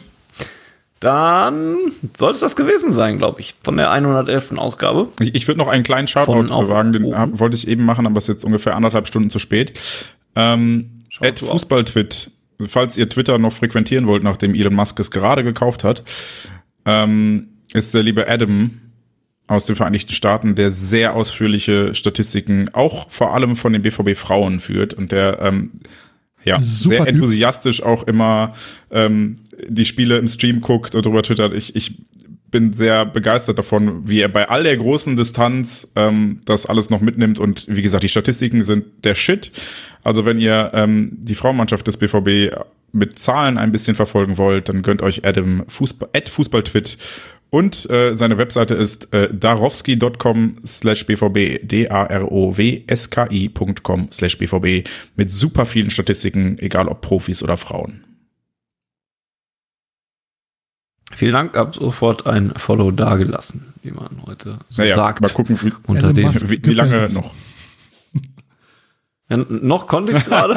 mal schauen, wie lange es noch geht. Die, ja. die wichtigste Frage bei Elon Musk, um jetzt schon mal ein bisschen abzuschweifen, ist doch, darf Donald jetzt wiederkommen oder nicht? sind, die, sind die gut miteinander? Keine Ahnung, aber darum geht's ja auch nicht. Es geht ja ums Geschäft. Das stimmt. Ja, das äh, wird sich zeigen. Also was ich so gehört habe, ist Elon Musk und äh, Donald, Donald J. sind nicht ganz so weit auseinander, also was ihre Ansichten betrifft. Habe ich mal irgendwo gelesen, habe das aber auch jetzt nicht in der Tiefe recherchiert, ob das auch stimmt, aber habe ich mal irgendwo gelesen. Wenn Elon Musk als erste Amtshandlung den äh, Edit-Button bei Twitter einbaut, dann äh, hat er mich äh, schon für sich gewonnen. Ja, er will ja das äh, volle Potenzial, will er ja jetzt ähm, schöpfen von dem Gerät. Sind wir mal gespannt. Gut. Dann bedanke ich mich fürs Zuhören bei der 111. Ausgabe von Auf Ohren. Feedback immer gerne gesehen. Podcast at schwarzgelb.de hat Jens schon am Eingang, eingangs gesagt. Wenn ihr uns bei Twitter folgen wollt, könnt ihr das auch tun. At Auf Ohren wäre da der Lustig. richtige Handle. Podcast Also habe ich am Anfang nicht gesagt. Hat er nicht gesagt. Deswegen sage ich das jetzt, weil er Jens das eben nicht gesagt hat. Nett auf die Ohren, lasst ein Follow da, solange ihr es noch könnt. Ähm, Apple, Apple Podcasts heißt die App mittlerweile. Da gerne eine Bewertung hinterlassen, so wie bei Spotify, dieser, whatever. Nee, warte, YouTube YouTube, kann man nicht bewerten. genau. Aber Daumen hoch geben und ein Abo. Daumen hoch geben, Glocke drücken, abonnieren nicht vergessen. Bei YouTube ist es übrigens schwarzgelb.de Äh, so Video. Alles klein, alles zusammen. Schwarz, Richtig, Volker? Nicht nur Schwarz-Gelb-Video? Nee, Schwarz-Gelb.de Video? Ihr findet das schon. Schwarz-Gelb.de Video. Schwarz-Gelb.de Einfach Video. auf Ohren in der Suche eingeben, dann findet ihr das schon. Oder das. Ja. Und Oder dann in melden. die, in die Beschreibung der Podcast-Folge gucken, da steht der Link nämlich auch drin. Oder das. Genau. Und dann melden wir uns spätestens äh, nach der Saison wieder, wenn Jens wieder Zeugnisse schreiben möchte. Äh, dann Oh mein äh, Gott. wird es das bestimmt geben und Du hast mich Wir machen daran erinnert, dass ich das großen- noch tun muss. Oh nein. Saisonrückblick-Podcast. Und es gibt noch und drei Spiele. neue Neuzugänge. Die wir vielleicht Ja. besprechen müssen sollten. Vielleicht auch nicht. Wir gucken mal. Ich meine, es geht ja um nichts mehr. Ja, wir, wir, wir schauen mal, wie das ist, wenn Nico Schlotterbeck oder Konsorten ähm, Adeyemi verpflichtet werden. Dann äh, hört ihr da auch bestimmt noch mal was von uns. Ähm, und ansonsten bedanke ich mich bei Jens Schön, dass du dabei warst. Ich danke dir für deine äh, Anwesenheit. Und sehr gerne. Und ganz besonders auch bei Volker, der nicht nur den Schnitt übernimmt, sondern auch endlich mal wieder dabei war. Gerne. Und äh, dem wünsche ich weiterhin natürlich auch alles Gute mit der äh, kurzen Zuhause. Und entlasse euch in den Tag, in den Morgen, in die Nacht, in den Abend, in den Nachmittag, je nachdem, wann ihr auch immer diese Ausgabe hört. Gehabt euch wohl und Jens gehört wie immer das letzte Wort. Her BVB.